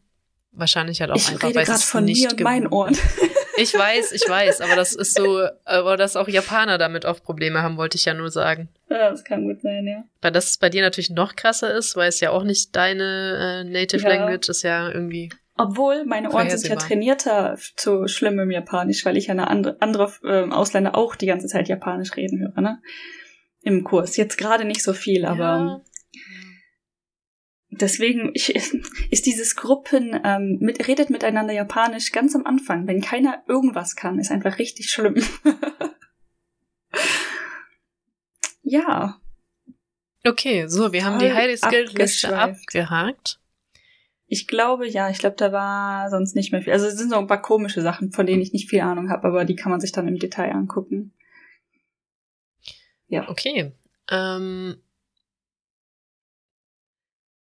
dann hast du ja schon eigentlich gespoilert, je nachdem, wie viele Punkte man kriegt. In deinem Fall, also Mhm. über diese 85 kannst du in einem Jahr PA antragen. Und was braucht man dann noch, wenn man, eigentlich, du hast ja schon gesagt, man muss nachweisen, dass das nach einem Jahr immer noch gilt. Musst du dann Mhm. alles nochmal nachweisen, weil du hast ja da Originale hingeschickt. Das ist ja dumm, dann müsstest Ja. du die Originale nochmal beantragen. Oder wie ist das gelaufen? Da bin ich dann nämlich auch kurz ins Schwitzen gekommen ähm, und habe schon vor meinen Augen mein Leben davonziehen sehen, weil ich dann wieder alle Leute hätte. Ähm, ich habe teilweise originale Briefe aus Norwegen zugeschickt bekommen für diese ganzen Projekte und so, ne? Mhm. Ähm, und äh, wie gesagt, mein Leben ist an meinen Augen vorbeigezogen und dann meinte mein Anwalt, ja, wenn äh, ich dann ein Schreiben aufsetze und wir die, die Nummer der, des Antrags quasi noch haben und ich so, fuck, was für eine Nummer? Naja, äh, dann können wir halt sagen, dass diese Punkte, dass wir irgendwie beantragen, dass auf der Basis dieser Punkte, dass wir das quasi wieder einrechnen oder so. Also quasi, ne, das stimmt alles noch so.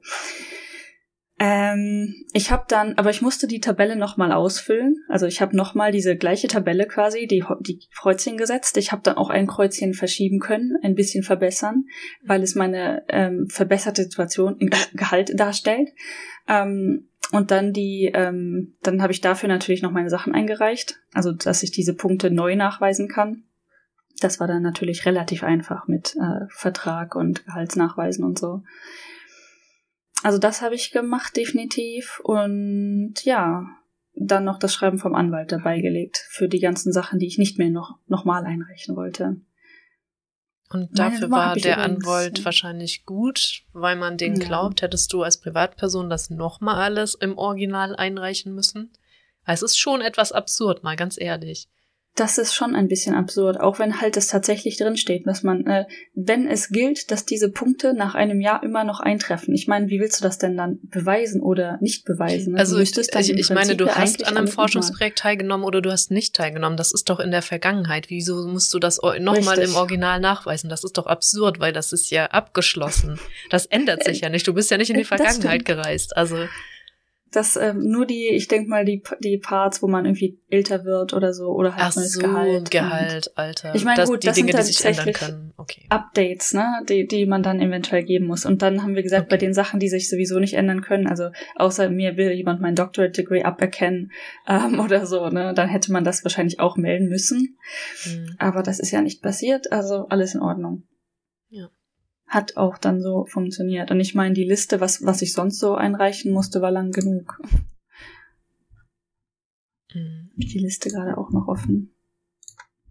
Ich hatte da, mein Anwalt hat mir eine, äh, so eine Liste geschickt, ähm, und die necessary, ja, list of necessary documents genannt. Und mein Rechner gerade so, mm, mm, möchte ich nicht öffnen. Ja. Warum denn nicht? Ist das das jetzt dein Ernst? Muss das denn wirklich sein?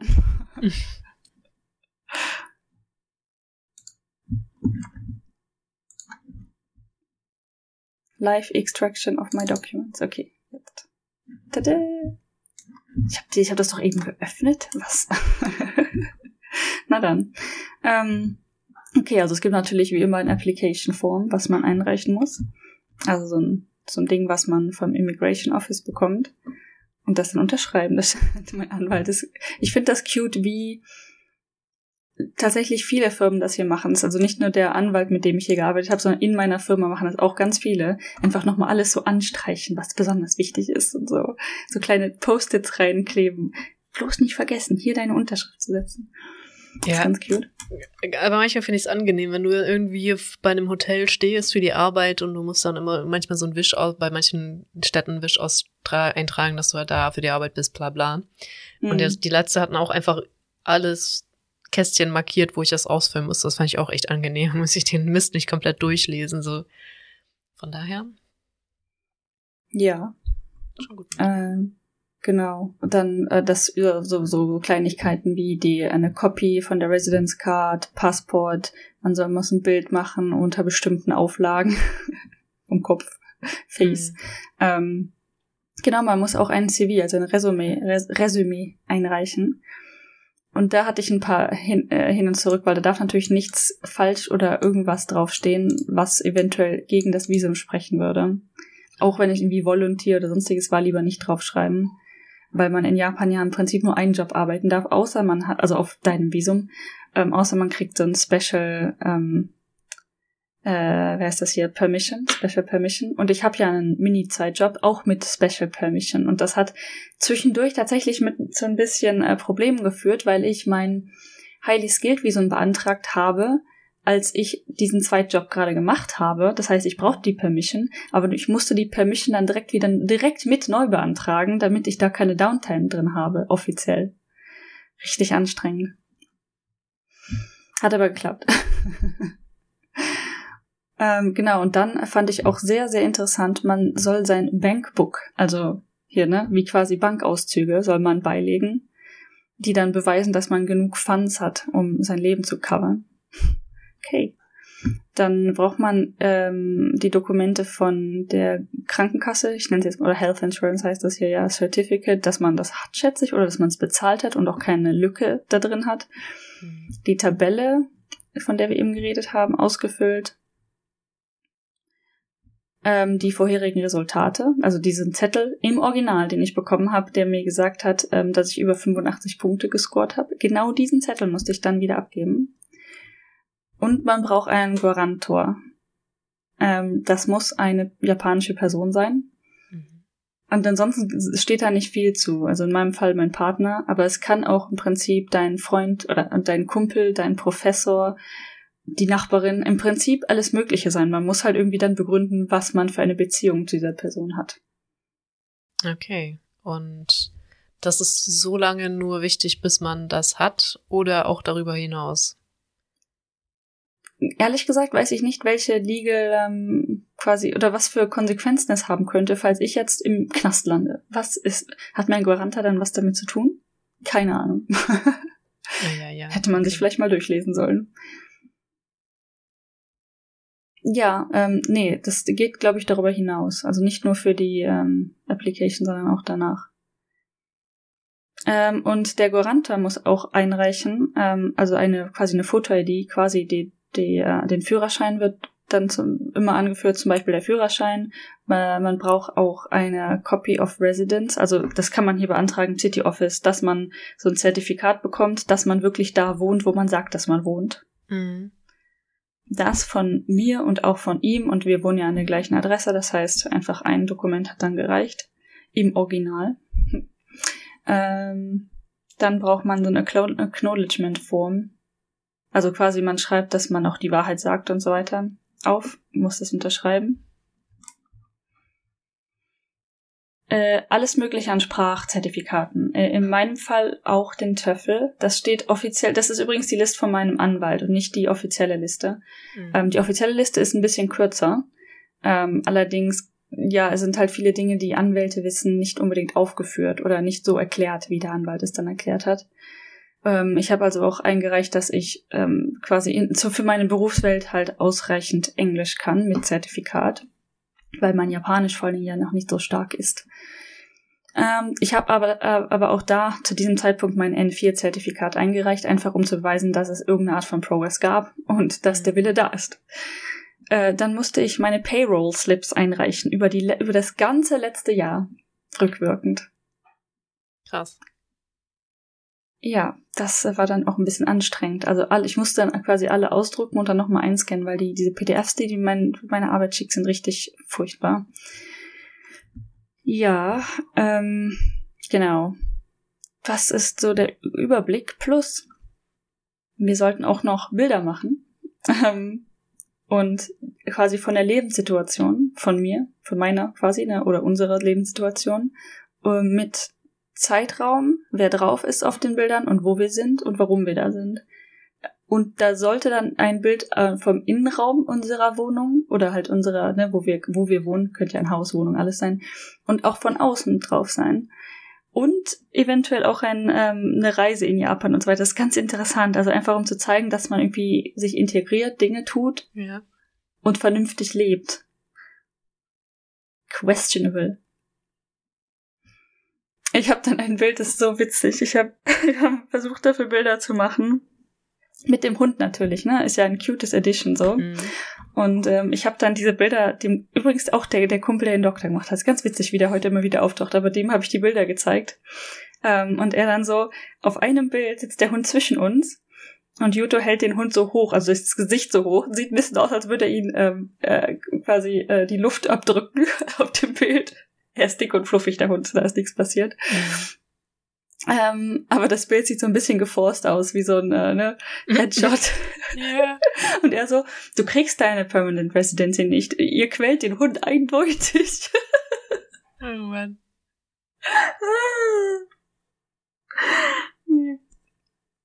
Ja, also ein Bild von innen vom Haus, von außen vom Haus, ein Bild am Strand, äh, ein Bild zusammen auf der Couch und dann quasi abgeschickt so.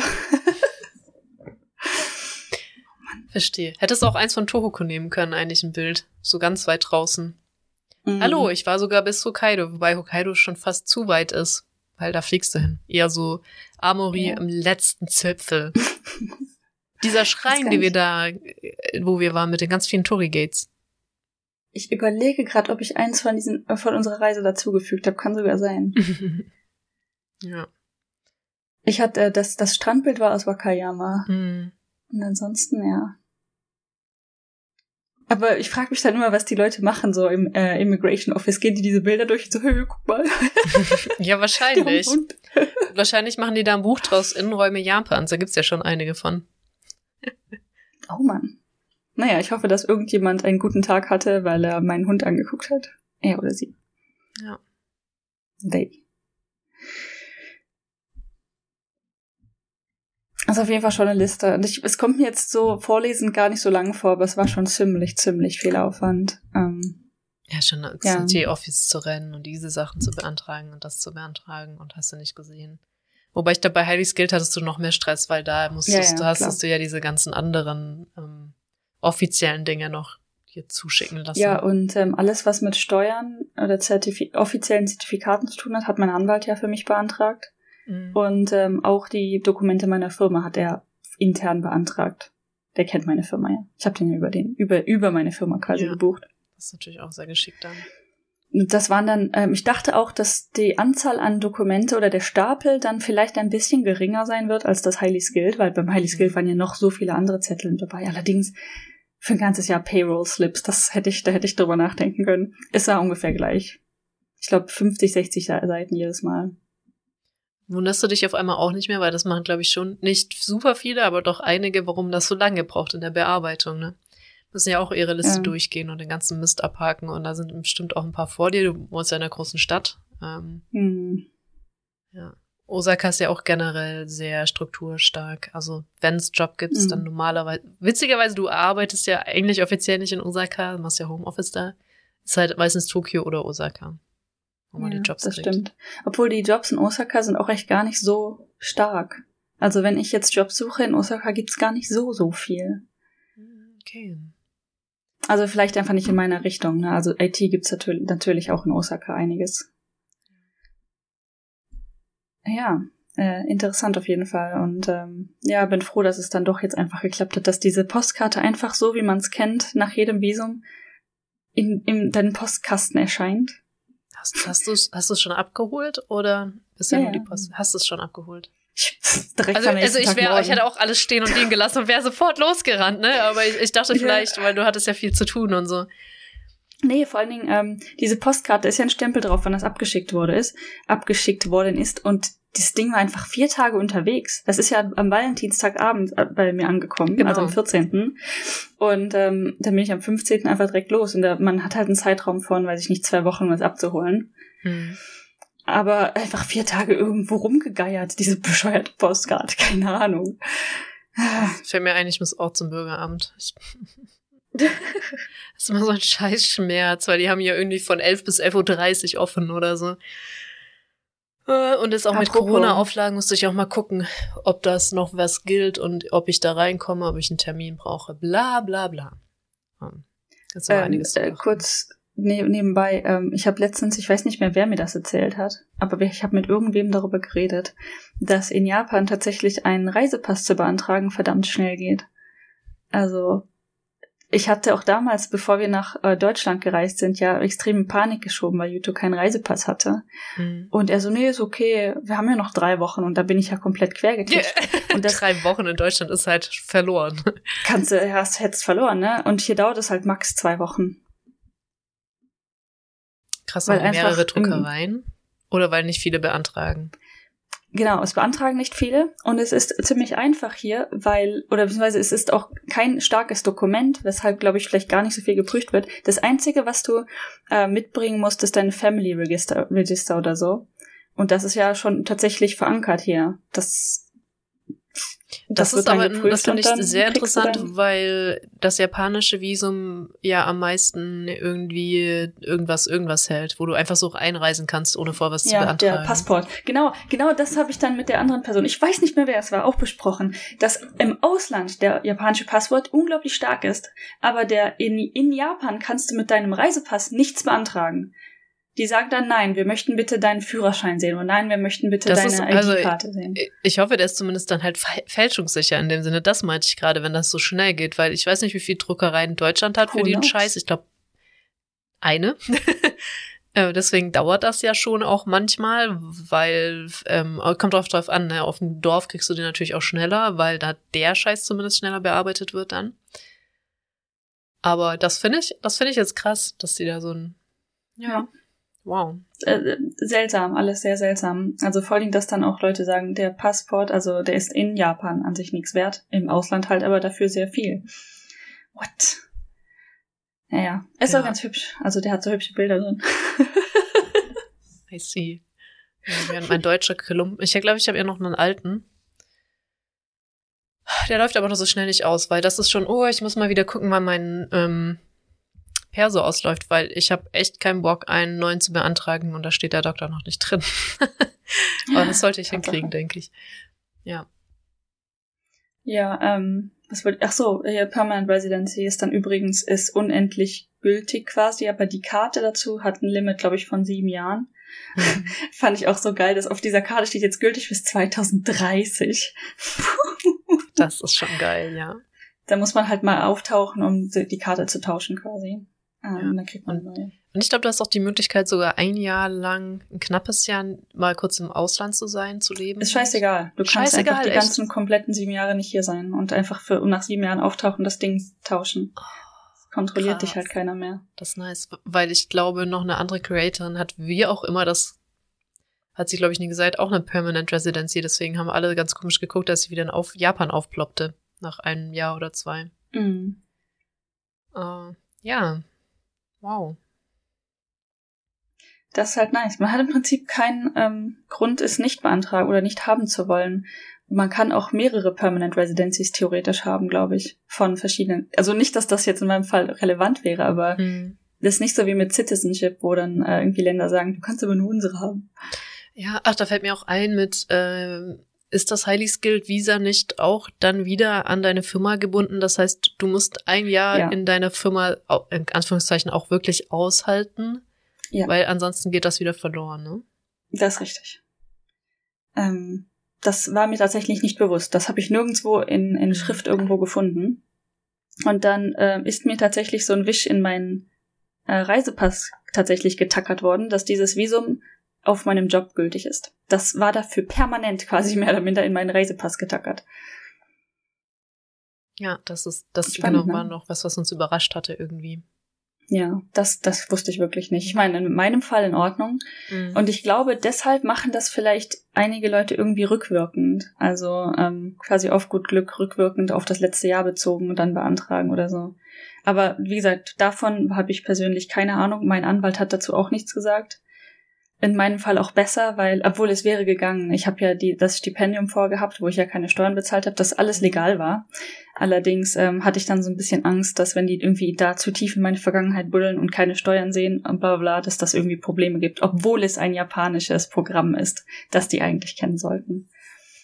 Ja, also ich, ich glaube, es ist auch deutlich stärker, wenn du in der Wirtschaft das beantragst, äh, deine ja. Permanent Residency, weil ich glaube, du kriegst sie ja dafür, dass du einen Wert hast für das japanische System, so ganz blöd zu sagen, ne, dass du da, also du kriegst es halt schneller dadurch, dass du halt wirklich was beiträgst. Und ich glaube, das Mhm. ist auch einfacher für die zu zeigen, also nachzuvollziehen, wenn du was auch wirklich in der Wirtschaft dann tust. Ja. Außer du bist halt irgendein krasser, weißt du, außer du bist so ein krasser Forscher jetzt, der, keine Ahnung, was entdeckt hat oder so, aber keine Ahnung, ja. Ja. Ich meine, dass ähm, da Gehaltsstufen draufstehen auf, für Punkte, sagt schon einiges. Ne? Also als Mhm. auf dem Stipendium kriegst du ja kein Gehalt offiziell. Das heißt, du hättest zero Punkte da drin, definitiv. Ja. Was äh, trotzdem ist es nicht unmöglich. Auch auf dem Stipendium wäre es theoretisch möglich gewesen, die Punkte zu kriegen und auch PR zu bekommen. Ja, okay, deine Journey. Und jetzt zu Ende, Journey? Permanent Residency. Bam.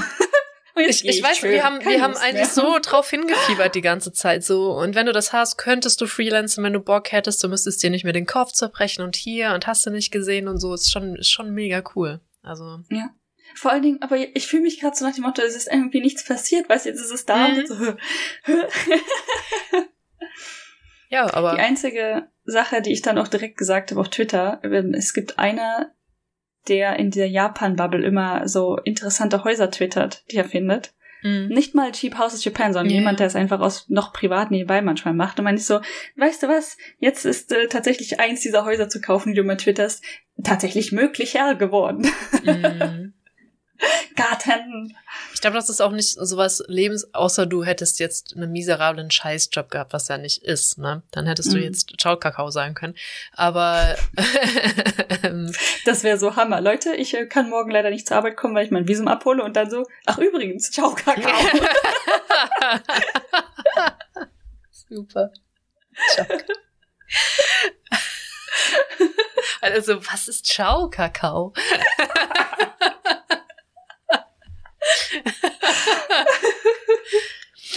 äh, ich, ich glaube, das, das ist etwas, was sich vielleicht so komfortmäßig Schritt für Schritt an einschleichen wird. Ähm, ja. So. Und das ist abgehakt. Ich glaube, das kommt dann so, wenn du diese Tr Träume hast. Oh mein Gott, ich muss mein Visa. Ach, warte. Ja. So wie diese, Kündigen diese, spontan. diese Träume vom Studium noch. Oh mein Gott, ich muss noch irgendwas abgeben und du warst so auf. Du bist 35, du studierst schon lange nicht mehr. Oh Gott, ich hatte das letztens wieder ganz kurz, irgendeinen komischen Studiumtraum. Die Dinge, die wird man nicht los. Trauma, ich sag's dir. mm. Das ist echt äh, Trauma, die man so ansammelt. ja, also so kann eine Journey auch aussehen. Klar, ne, du hast einen Doktortitel. Du hast dich, sage ich mal, bevor du nach Japan bist, durch ganz viel Scheiß durchgekämpft äh, und hattest es jetzt natürlich sehr ein einfacher. Sehr einfach war es auch nicht.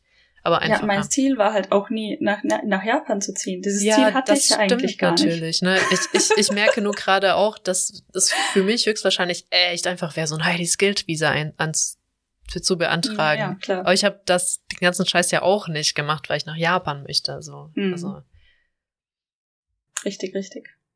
ähm, ja. Dazu auch noch, ähm, wenn man einen Master hat, was jetzt ja tatsächlich doch noch einfacher und schneller geht als ein Doktor, ähm, hat man auch schon 25 Punkte. das stimmt. 20, Das geht 25. ein ganzes Stück, ganzes Stück schneller. Außer man ist Mediziner, dann habe ich nichts gesagt.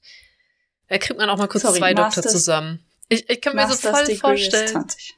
Sorry. Wie- wie irgendjemand, der- MBA wäre 25. Okay, sorry, sag's nochmal. Äh, Äh, Masters Degree wäre 20 und MBA sind 25. Okay, jetzt du. okay, ähm, ich wollte nur gerade so blöde joken, wie ein Doktor so merkt, was? Für, für noch einen Doktor krieg ich fünf Punkte mehr. Moment, warte. Sich dann kurz aus dem Rippenkreis oder zwei Wochen und noch mal einen hinklatscht. Du hättest Ah. dich doch, äh, diese Jokes hat meine alte Vermieterin in äh, Dingens auch gemacht. Ihre beste Freundin war Arzt, also deswegen. Ja, ja. Ähm, es ist, also das Studium ist sicher nicht einfach und trivial, bei weitem nicht, aber der Doktor halt schon. Ja. Äh, ja, okay. Wahnsinn. Wahnsinn, genau. Wahnsinn. Voll die Journey. Und eigentlich, so gesehen bist du ja noch nicht lange in Japan eigentlich. Länger Also als ich jedes langsam- Mal denke, aber. Länger ja. als man denkt, aber richtig lang ist es eigentlich auch nicht. Noch, noch war, habe ich länger in äh, Norwegen gewohnt als Japan. Ja. Ich, ich glaube, vier Jahre oder so sind es jetzt in Japan. Ja. Oder vier, vier Jahre ist Vier, nicht viel. ich- wenn du überlegst, ich sitze jetzt schon eineinhalb Jahre hier in Osnabrück. Es, es kommt mir immer noch Krass, vor wie ne? vorgestern. Also, Ist nicht gerade erst umgezogen. ja, also man, es ist immer noch, nichts fertig ist immer auch relativ, aber eigentlich ist auch noch nichts fertig hier in dieser Bude, so. Doch, Schlafzimmer ist, glaub, abgeschlossen. Aber so, ne, es ist so, überall fehlen eigentlich noch Dinge. Ja, auch witzig, äh, mein Boss, ne, ich erzähl denen so Dinge, ja, ich meine, logischerweise, ich muss während der Arbeitszeit Dinge erledigen. Die haben den, meinen ersten Anwalt für mich bezahlt und so. Mhm. Der wusste natürlich, oder beziehungsweise meine ganze Firma weiß, dass ich PR beantragt habe. Und dann kam ich so ganz, ähm, ganz normal dann nach dem Meeting wieder. Meinte so, ach ja, hat übrigens geklappt, hab jetzt PR. Und er so, congratulations! What's next? Ja. Und das, ja, ciao, Kakao. Ciao, Kakao. Nee, mir, mir gehen aber die fucking Ideen aus, ne? Also jetzt.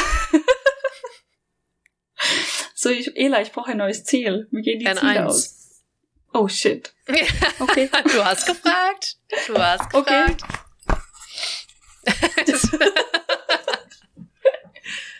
äh, ja, Extreme Study Noises. sehr schön.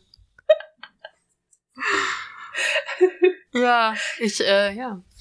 Ich bin ja auch so ein fucking Sucker für so Zertifikate, ne? Ich habe zwar gar nicht so viele dafür, dass ich die echt gerne habe. Ich meine Dr. Degree, aber hey. Ähm, jedes Mal, wenn auf der Arbeit jemand sagt, hey, möchte nicht jemand hier ein Zertifikat machen? Ich bin da ist Du überhaupt nicht. nicht.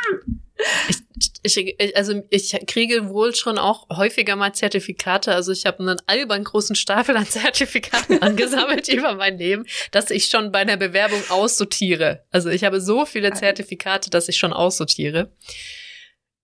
Aber die geben mir nichts. So, also klar, ich habe die dann immer so, ah, ja, ich habe einen ganzen Ordner voll. Einfach, die, der erste Teil sind nur Zertifikate für den Scheiß. ja.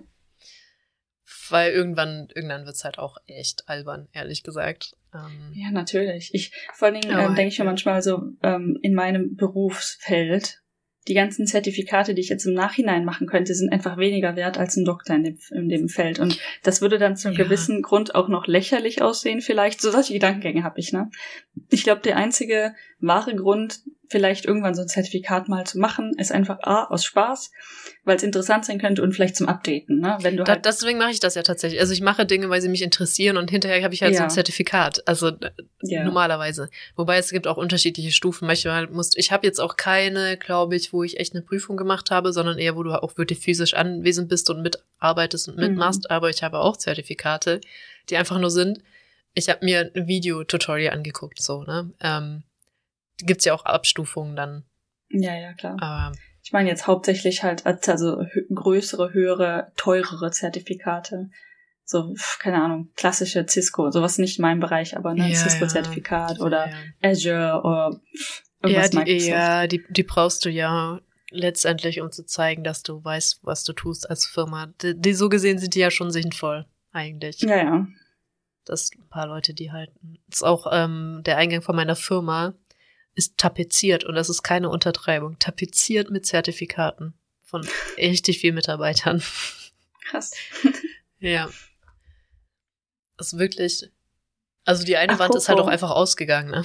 Das ist Ähm, die nächste Es angefangen. gibt hier ja in Japan anscheinend ganz viele wilde Zertifikate. Ich weiß nicht, ob wir sowas in Deutschland haben, aber so Sachen, die irgendwie standardisiert sind, die man hier machen kann. Zum Beispiel eine der untersten IT-Zertifikate nennt sich IT-Passport.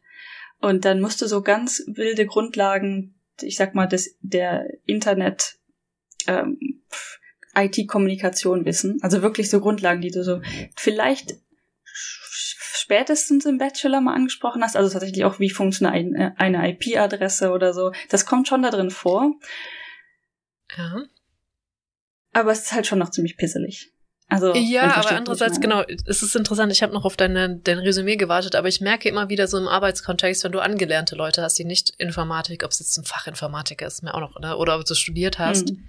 Wobei im Studium natürlich ein ganzes Stück mehr, weil dafür ist es ausgelegt, einfach die Mechanismen dahinter zu verstehen.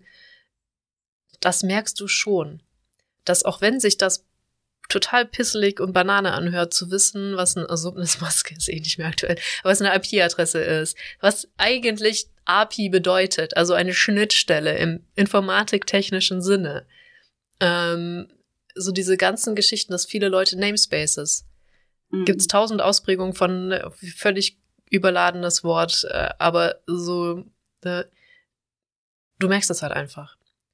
Ganz oft. Oder auch einfach Prinzipien. So Dinge mit, dass man einen normalen User nicht so wenig Rechte wie möglich gibt und, und, und. Also diese ganzen Dinge, die du so völlig in, normal indoktro, indoktriniert, in, Hilfe, indoktriniert. Hilfe, indoktriniert hast als Informatiker, ist halt für viele nicht selbstverständlich. Und das merkst du halt immer, wenn du dann wieder so dieses Spiegelbild hast von Leuten, die eigentlich äh, Quereinsteiger sind. Ja, tatsächlich. Auf jeden Fall gibt es da wohl mehrere Stufen hier in Japan und ähm, eine Kollegin, die halt auch nichts mit IT gemacht hat. Sie ist ähm, nach der Schule hat sie einfach in dieser Firma angefangen. Also gar kein Studium, nichts ähm, in dem Sinne gehabt. Hat letztens diesen IT-Passwort halt belegt und auch bestanden. Also ist definitiv möglich. Und sie ist aber auch schlau. Also und ich glaube, viele Leute hier wissen tatsächlich, wie man studied für Tests. tatsächlich. Yeah. Aber ja, dann ja. hier, Jutta hat dieses, es hat dieses Buch irgendwann, oder eins dieser Bücher mal angeschleppt, weil es gibt dann immer für jedes Jahr, für diesen Test, für das Jahr irgendwie ein updated Buch dafür. Und ähm, ich habe das dann durchgeblättert. Ne? Also es ist definitiv vom Inhalt her, könnte ich diesen Test vermutlich äh, bestehen. Einfach so. Mhm. Ich müsste mich vielleicht mal ein paar Dinge dann nochmal erinnern, wie das doch mal funktioniert hat. Aber mhm. äh, der Test natürlich komplett auf Japanisch. Ansonsten würde ich mich da einfach reinsetzen und diesen Test schreiben, einfach aus Spaß an der Freude. Ich frage mich aber gerade, ob das nicht auch schlau war, dass sie ohne Studium bei der Firma angefangen hat. Weil, also wenn man jetzt Ausländer ist, kann ich ein Studium nur empfehlen, weil gefühlt ist das ja. für alles mandatory, was du in Japan machen möchtest. Ist von dem, was, was ich so höre und wahrnehme und so. Definitiv. Aber wenn du jetzt Japaner bist, weil da, da hatten wir ja auch schon mal drüber gesprochen, dass es gefühlt egal ist, was die studieren, letztendlich fängt eh jeder beim Gleichen an und es ist ja. egal, was du vorher gemacht hast. Und da das japanische Modell ja immer noch vorsieht, dass du mit Jahren mehr Gehalt kriegst, mhm. dachte ich gerade, es ist vielleicht gar nicht so blöd, wenn du direkt anfängst zu arbeiten und dann es über Jahre blöd. aussteigst. Ich glaube, bei meiner Firma steht sogar offiziell auf der Recruitment-Webseite, auf dem, auf dem japanischen Teil, steht mhm. drauf, was du kriegst. Das ist, kommt da wird irgendwie nicht drum herum geredet. Also wenn man nach der Highschool anfängt, ich weiß jetzt die konkreten Zahlen nicht ganz genau, mhm. aber es ist ziemlich wenig. Sagen wir mal, nach der Highschool fängst du an mit 140.000 im, im Monat, nach ähm, dem Bachelorstudium fängst du an mit 180.000 im Monat. Macht halt echt keinen Unterschied mehr. Ja.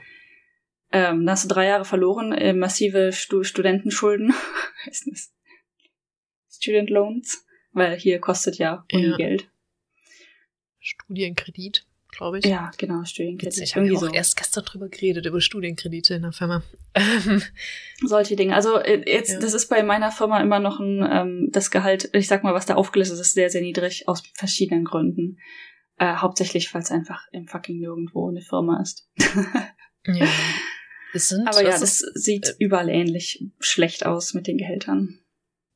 Das ist jetzt interessant, ob das Leben in Shimonoseki günstiger ist. Also vom Mieten auf jeden Fall, schätze ich. Hm, Miete, Aber der ja. Rest ist halt wahrscheinlich auch wieder genau gleich. Ja, also man könnte jetzt verargumentieren, natürlich in Europa würde man sagen, ja, aber mit, dann kannst du nur das, was die Firma von dir verlangte, und dann kannst du die Firma nicht gut wechseln, aber wenn man realistisch ist, ist das in Japan so oder so. Nicht gut, nicht, nee. nicht gut, nicht drin, äh, eine Firma zu wechseln. Von daher ist es den, ist es dann auch schon fast wieder egal, dass du studiert hast wenn du das ja. immer wechselst. Ich sehe das ja an meinem Partner, der ähm, das tatsächlich ja gemacht hat. Irgendwie, er hat ähm, zwischendurch einmal den Job auch gewechselt und ist da schon im Gehalt gefallen und dann, als das mit Covid und bla bla bla und dann er wieder einen neuen Job suchen musste, wieder direkt im Gehalt gefallen, ne? Keine Ahnung, ob das das ist definitiv eine Kombination aus äh, der Situation während Covid und verschiedener ähm, mhm. sehr schwachen Bereichen gewesen. Also wo in seinem äh, Berufszweig war anscheinend ziemlich viel nicht gut zu dem Zeitpunkt. Plus einfach Japan, dass du in jeder Firma wieder von neu anfangen musst. Das ist halt das krasse Gegenteil in Deutschland. Da ist es ja immer schon die Lästerei, wenn du mehr Gehalt haben willst, musst du halt kündigen, woanders hingehen, ja. weil anders kriegst du nicht gut mehr Gehalt. Ja. Da habe ich gestern noch einen Post auf LinkedIn, I, I hate LinkedIn, gesehen, äh, wo jemand meinte, wenn ihr neu, wenn ihr höheres Gehalt wollt, dann sollt ihr alle zwei bis drei Jahre die Firma wechseln. Ja, macht, versucht das mal in Japan. Ja, ja, ja, ja. In, in Deutschland völlig leider legitim. Ich mhm. find's doof. Ne? Eigentlich sollte es irgendwie anders sein, ne? Weil, also die, die ja. zahlen dir dann mehr Gehalt dafür, dass du wieder eingearbeitet werden musst, diese zwei, drei Jahre und dann bist du wieder weg. Aber ja. Ja, stimmt schon. Schwierige Kultur. Ich, ich weiß auch nicht, ob sich, ähm, aber das wandelt sich auch langsam, weil ich glaube, viele, das war in Deutschland auch lange so, dass du bei einer Firma geblieben bist. Und ich glaube, die Firmen raffen das so langsam und ziehen nach mit, dass wir eben nicht mehr ewig bei einer, wenn es uns nicht passt, irgendwas, dann guckt man sich halt um. Mhm. Ist ja mhm. auch nicht mehr verwerflich. Nee. Und ich glaube, dass für Firmen sich auch langsam klar werden, dass man sich nicht auf die Bequemlichkeit von Mitarbeitern verlassen kann. So sehr. Ja, das stimmt, definitiv. Ähm, und äh, zum Beispiel als Beispiel meiner Firma, die versuchen es auch wirklich. Also es ist immer noch sehr schwer in einer Gesellschaft, die so stark diese Dinge verankert hat, alles Mögliche, ne? Auch, auch wie sie Leute einstellen, auf welcher Basis die Leute einstellen, wie du in der Firma Progress und so weiter. Das irgendwie in einem Schwung zu ändern, ist einfach unmöglich. Hm. Ähm, aber sie versuchen jetzt halt zum Beispiel das System anstelle auf einfach Alter oder Länge in der Firma, wollen sie jetzt auf Skill umstellen. Wobei sie trotzdem versuchen, die Leute zu unterstützen, die halt jetzt dieses System nicht von Anfang an mitgemacht haben. Ne? Ja.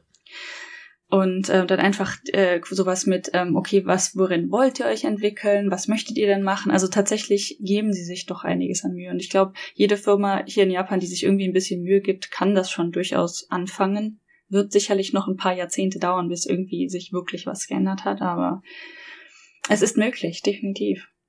Es ist auch, was ich damit sagen möchte, möglich, eine, eine vernünftige Firma in Japan zu finden, die zumindest versucht, adäquates Gehalt zu bezahlen. Ja, also so gesehen hast du echt einen Glücksgriff da gehabt mit deiner Firma. Kann nämlich so, so, so viel schlimmer sein. Ja, es könnte so viel schlimmer sein. Genau, weil also für eine japanische Firma ist sie schon echt schwer okay, von dem, was ich ja, so höre. Das heißt ja, doch nicht Ciao Kakao. Verdammt. Im Moment nicht Ciao Kakao. Dafür bin ich gerade zu bequem, tatsächlich. Ja. Und ich mag gesagt, mein Homeoffice zu gerne. Ja, ja, und außerdem ist es auch, ähm, glaube ich, generell so ein Spießrutenlauf. Ich wollte es aber eher so mit ähm, Landminen sozusagen vergleichen, in Japan einen guten ja. Job zu finden, auch äh, als Ausländer. Das stimmt. Aber weißt du, was jetzt auch möglich ist mit PR? Ja. Einen Job im Ausland annehmen, remote. Stimmt. Richtig, das sind, weißt du, diese tausend Möglichkeiten, die einem gar nicht mehr einfallen. Und ich, ich glaube, so langsam jetzt pro Tag so, ach, das in der Theorie könnte ich das ja auch, ne? ja. Die Möglichkeiten. Also, das wäre tatsächlich auch ziemlich nice. Also jetzt zum Beispiel einfach nur so als Gedankenspiel einen vernünftig mhm. bezahlten Job in Deutschland annehmen, den man remote bearbeiten kann. Mm, Chefskiss. Ich denke gerade drüber nach. Ähm, ah, nee, das, das funktioniert nicht. Weißt du, ein highly skilled Visa zu beantragen für Japan, aber weiterhin in Deutschland zu arbeiten. Aber ich glaube, ja, das kriegst das du nicht hin. Da brauchst du schon die japanische Firma für. Also eine in Japan sässige Firma. Eine, die da dein Visum supportet, ist sehr viel besser, ja. Ja.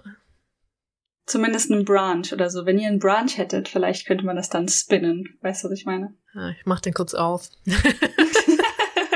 Nicht unmöglich. Es gibt auch übrigens im ähm, Highly Skilled Visum gibt es übrigens drei, glaube ich, Möglichkeiten. Einmal das Academic Branch, dann der äh, Advanced Specialized, der ist sehr, sehr ähnlich mit dem Academic. Also da sind quasi dieselben Punkte drin. Und dann mhm. gibt es aber auch noch den Business Management Plan. Da, ich, ich kann da mal draufklicken. Ich glaube, ich habe da nie wirklich reingeguckt. Ah, das sind die gleichen Punkte mehr oder minder. Ich denke mal ein paar andere. Aber dass du halt irgendwie mehr Punkte kriegst dafür, dass du selber eine Firma gemacht hast oder sowas. Also sowas gibt's mhm. auch noch als Punkte. Also nämlich dann eine Partnerfirma von uns, es hat, wollte auch einer in Deutschland bleiben und hat für sich entdeckt, weil der auch der Frau nicht so richtig zugehört hat, die, glaube ich, ihm gesagt hat, wie er halt in Deutschland ein Visa kriegt, zum Arbeiten auch und bleiben. Mhm. Hat irgendwie für sich mitgenommen, eine Firma gründen und einen Deutschen einstellen, dann schmeißen die mich nicht mehr raus. Und das hat er einfach gemacht. Also die Firma lebt noch. Also es hat mhm. auch funktioniert und hat jetzt Mitarbeiter und so, aber mega funny einfach. einfach eine Firma erstmal zu gründen, ne? Um Visa zu haben. Safe. Und ich glaube, in Japan ist das gleich. Wenn du einen Japaner einstellst, dann schmeißen die dich auch nicht mehr raus. Deswegen musste ich dran denken. Firma gründen, Japaner einstellen und du bist eigentlich safe in Japan. Natürlich, die Firma gründen in Japan ist wahrscheinlich mindblown unmöglich, aber in Ich der glaube, Theorie. das ist sogar ziemlich einfach, eine Firma gründen in Japan. Da, Echt, da du gab brauchst nur ein es Faxgerät. Quasi. Ähm, ich glaube, es war tatsächlich. Wer hat diesen Joke nochmal gemacht? Der kommt mir sehr bekannt vor mit dem Das Faxgerät. ist doch legit so, dass du ein Faxgerät brauchst, wenn du eine Firma Ja, hast. ich glaube schon, ja. Und ähm, du musst halt nur ein gewisses Startkapital haben und dann bist du gut. Und es war nichts unmöglich krasses. Irgendwie, weiß ich nicht, 10.000 oder 20.000. 10.000 wäre Deu 15.000 ist, glaube ich, Deutschland, ich weiß nicht. Für eine äh, GmbH? Waren es Ja. 10 oder 15? Ich weiß gar nicht. Ja. Einlagen. Whatever. Ja, also wie gesagt, das, also es gibt, es gibt viele Mittelwege und Möglichkeiten. Man muss es, man muss nur bold genug sein, ne? Man muss sich nur trauen. Ja, richtig. Aber wie geil ist das einfach? Äh, was? Mein Visa wurde nicht verlängert. Warte, das hätte Currently Hannah hätte das sicher pullen können, ohne Witz. Mhm. Ah, Hat wahrscheinlich keinen Bock. Ist nicht Chris Japaner, also ihr, ihr Freund, ist voll am Gossipen. Einfach ähm, Firma gründen und ihn als Nebenjob einstellen. Wenn, wenn er ja, ist, ist der wirklich Japaner? Ich weiß es nicht. Aber dann hätten sie auch theoretisch einfach spontan heiraten können. Ja. Aber das, da, da wäre ich auch zu stubborn, ehrlich gesagt. Da, das, da bin ich ja auch zu stubborn gewesen, deswegen. Siehst du, da bist du auch nicht. zu Aber stubborn gewesen. Ja, die Option gibt's, aber die ist halt auch mega. Ich weiß nicht. Es ist verpönt, aber in dem Fall, wo es halt dein legit dein Partner ist über mehrere Jahre, finde ich das schon in Ordnung. Aber wenn es nicht ihr Weg ist, es gibt ja auch Leute, die wollen nicht heiraten, für die ist das nichts. Das ist Aber richtig. weißt du ja nicht, also keine Ahnung. Äh, hilft übrigens auch, wenn der Partner, also ich bin jetzt Permanent Resident, also wenn ich jetzt jemanden heiraten würde, der nicht Permanent oder nicht Citizen oder nicht Permanent Resident wäre, dann ähm, hätten die die ähnlichen oder die gleichen Spouse-Visa-Sachen, wenn als wäre ich Citizen quasi. Ja, ist auch krass. Ja. Das ist, ist auf jeden Fall eine Möglichkeiten. Das Einzige, was ich immer noch nicht darf in Japan, ist wählen. ich wäre ich wär als erster der Wahlurne und würde wählen, ganz ehrlich. Ja, das glaube ich. Ja. Andererseits, ich weiß nicht, ob das in Deutschland ist, wahrscheinlich nicht. Du lebst ja schon länger nicht mehr da. Ich hörte mal, dass wenn du drei oder vier Jahre nicht mehr in der UK lebst, darfst du nicht mehr wählen. Ich darf immer noch wählen. Ja, Ich beantrage auch immer schön meine Briefwahl. gut. Ja, ja. Ich Auch ich beantrage fast, meistens Briefwahl, weil ich scheiße faul bin und dann es nicht vergessen kann, an dem Tag zur Wahlurne zu latschen, weil das, Das ist tatsächlich ein stimmt. Problem. Aber ja. Ja. Ähm, nee, ich ähm, bin dann immer ein bisschen spät dran. Jedes Mal, wenn ich mitbekomme, dass eine Wahl ansteht, ich muss ja zwei Wochen spätestens vorher das Ding beantragen. Oder noch, oder der, zwei Wochen vor der Deadline, was auch immer. Ding muss halt bis Deutschland fliegen. Hm. Ja, und vor allem, bis es auch mal zu dir geflogen kommt. Oder Ja. macht, das macht das Konsulat bestimmt ja auch nicht. Das kommt wahrscheinlich direkt aus Deutschland, oder? Das kommt aus Deutschland, meine ich ja. Ja. Und ähm, auch ganz witzig, weil ich irgendwie ja kurz vor dem Umzug ins Ausland damals nochmal bei meinen Eltern zwischen gecrashed bin, mich da aber nicht gemeldet hatte offiziell, weil das halt nur ein Crash war. Beantrage ich das noch an meiner vorherigen Adresse. Das ist auch echt absoluter Wahnsinn. Okay, also so einfach in Anführungszeichen kann es schon auch sein mit einem Visa. Nicht stressfrei, aber einfacher, weil ich habe dann das Problem, also viele Creator, die man guckt, machen das ja hauptberuflich, weil ne, Audience und keine Ahnung was, dass die dann deutlich mehr Stress haben, ist auch irgendwie nachvollziehbar, weil das ja alles schwankt bei denen in Gehalt, Employment, keine Ahnung, kämpfen sich seit Ewigkeiten durch. Deswegen finde ich es auch mal ganz schön, so eine Story zu hören mit, die eigentlich extrem straightforward ist bei dir. Extrem straightforward, ja. Hätte vermutlich alles noch viel schneller und mehr straightforward gehen können, aber Ja, wenn man es halt Ähm, vorher weiß, ne? genau. Ich, ich glaube, weiß. das Ding war, hättest du das vorher gewusst, hättest du, was meintest du in der Theorie schon nach Japan reinreisen können mit einem Highly Skilled Visa? Ich glaube, mh, ah, Ich glaube, eine Zeit lang äh, warst du der Auffassung, dass das vielleicht gegangen wäre? Ja, jetzt wo ich das durch diese Prozesse durch bin, glaube ich, weiß ich nicht, ob es möglich ist. Ich sage nicht, dass es unmöglich ist. Es geht immer alles Mhm. irgendwie, aber ähm, damit, ja doch, wenn du direkt mit dem Gehalt, ähm, wenn du den Vertrag schon unterschrieben hast, vielleicht, ja. Und so, also ne, solche Dinge, falls- wenn du die Gehaltspunkte möchtest, aber die brauchst du eigentlich gar nicht wirklich. Also pff, unmöglich bestimmt nicht. Genau, äh, ich meine nur, weil wenn man den Prozess halt nicht kennt, von vorne anfängt, ist man, glaube ich, erstmal froh, dass man überhaupt da ist. Und Ja, ähm, ja, deswegen, das braucht er immer alles ein bisschen, das so für sich selbst auch auseinandersortieren, weil keine Situation ist ja auch irgendwie gleich. In meinem Fall hatte ich ja nie geplant, eigentlich hier zu bleiben. Eigentlich war der Plan ja zurück nach Norwegen zu gehen. Mm, ja, ich, ich weiß noch, da, das war, glaube ich, die erste große Reise nach Tohoku. Also ich war schon davor auch in Japan und bei dir. Mhm. Und wie gesagt, du hast ja die Honeymoon-Phase übersprungen. Also du, du saßt schon tief in deinem Loch. Ich hoffe, das kann ich so sagen. Ja, In deinem Japan ist so blöd Loch. Eigentlich schon fast initial, als du angelandet bist. Mhm. Ähm, und da habe ich so gemerkt, so dass du erst dann nach diesen eineinhalb Jahren Zugang überhaupt gefunden hast. Eineinhalb, zwei Jahre waren das dann ja schon, warst du in Japan. Wo ich meinte, also jetzt zu gehen wäre halt echt schade, weil ich das, den Eindruck habe, dass du jetzt erst so Sachen enjoyen kannst Wann und vorher alles so unfassbar blöd war. Du hattest so den ersten Zugang zur Sprache endlich hingekriegt und so ein paar Mhm. Brocken schon angefangen zu sprechen und man merkte, dass du so langsam ankommst überhaupt erst. Ja, ja. Also ich bin ja auch, ich meine, das hat nichts mit Japan oder nicht viel mit Japan an sich zu tun, aber als ich hier angekommen bin, war halt einiges so ein bisschen, mm, meh. Ja, Das musste erstmal aus dem System. genau. Also so aus vielerlei Gründen, ob es jetzt Japan war oder nicht, aber so irgendwie war Mhm. halt, ja. Da erst so der Zeitpunkt, wo ich dachte, also wenn du jetzt gehst, dann weiß ich nicht, wäre irgendwie mega schade, weil gerade erst fängst du an, das Land zu entdecken, das zu enjoyen und Mhm. irgendwie so hatten wir die Unterhaltung, meine ich auch. Das kann gut sein, ja. Ja, ich, das erste Mal, als du bei mir warst, war ich ja noch in, definitiv im Mai. Ja, da waren wir beide ziemlich mehr. Deswegen bin ich ja, glaube ich, rübergekommen, so. Alles so Ja. doof. Ja, finde ich auch. Ich komme mal vorbei, dann können wir zusammen, dann ist zusammen alles doof. Alles doof zusammen, ja. Genau. Ja, wann kommst du das nächste Mal? Ja, es, äh, Die Kirschblüten kommen wieder. ja, mein Urlaub ist begrenzt, fucking hell. äh, und auch meine monetären Ressourcen sind begrenzt, leider. das ist tatsächlich, die, die Flugpreise sind, glaube ich, gar nicht mal so billig gerade. Ja, ich habe auch erst einen Flug bezahlt, allerdings zu USA. Und was ich auch Ah, nicht auf dem. Schirm habe, so ein Doktor ist auch gar nicht mal so günstig, den fertig zu machen. Bei uns.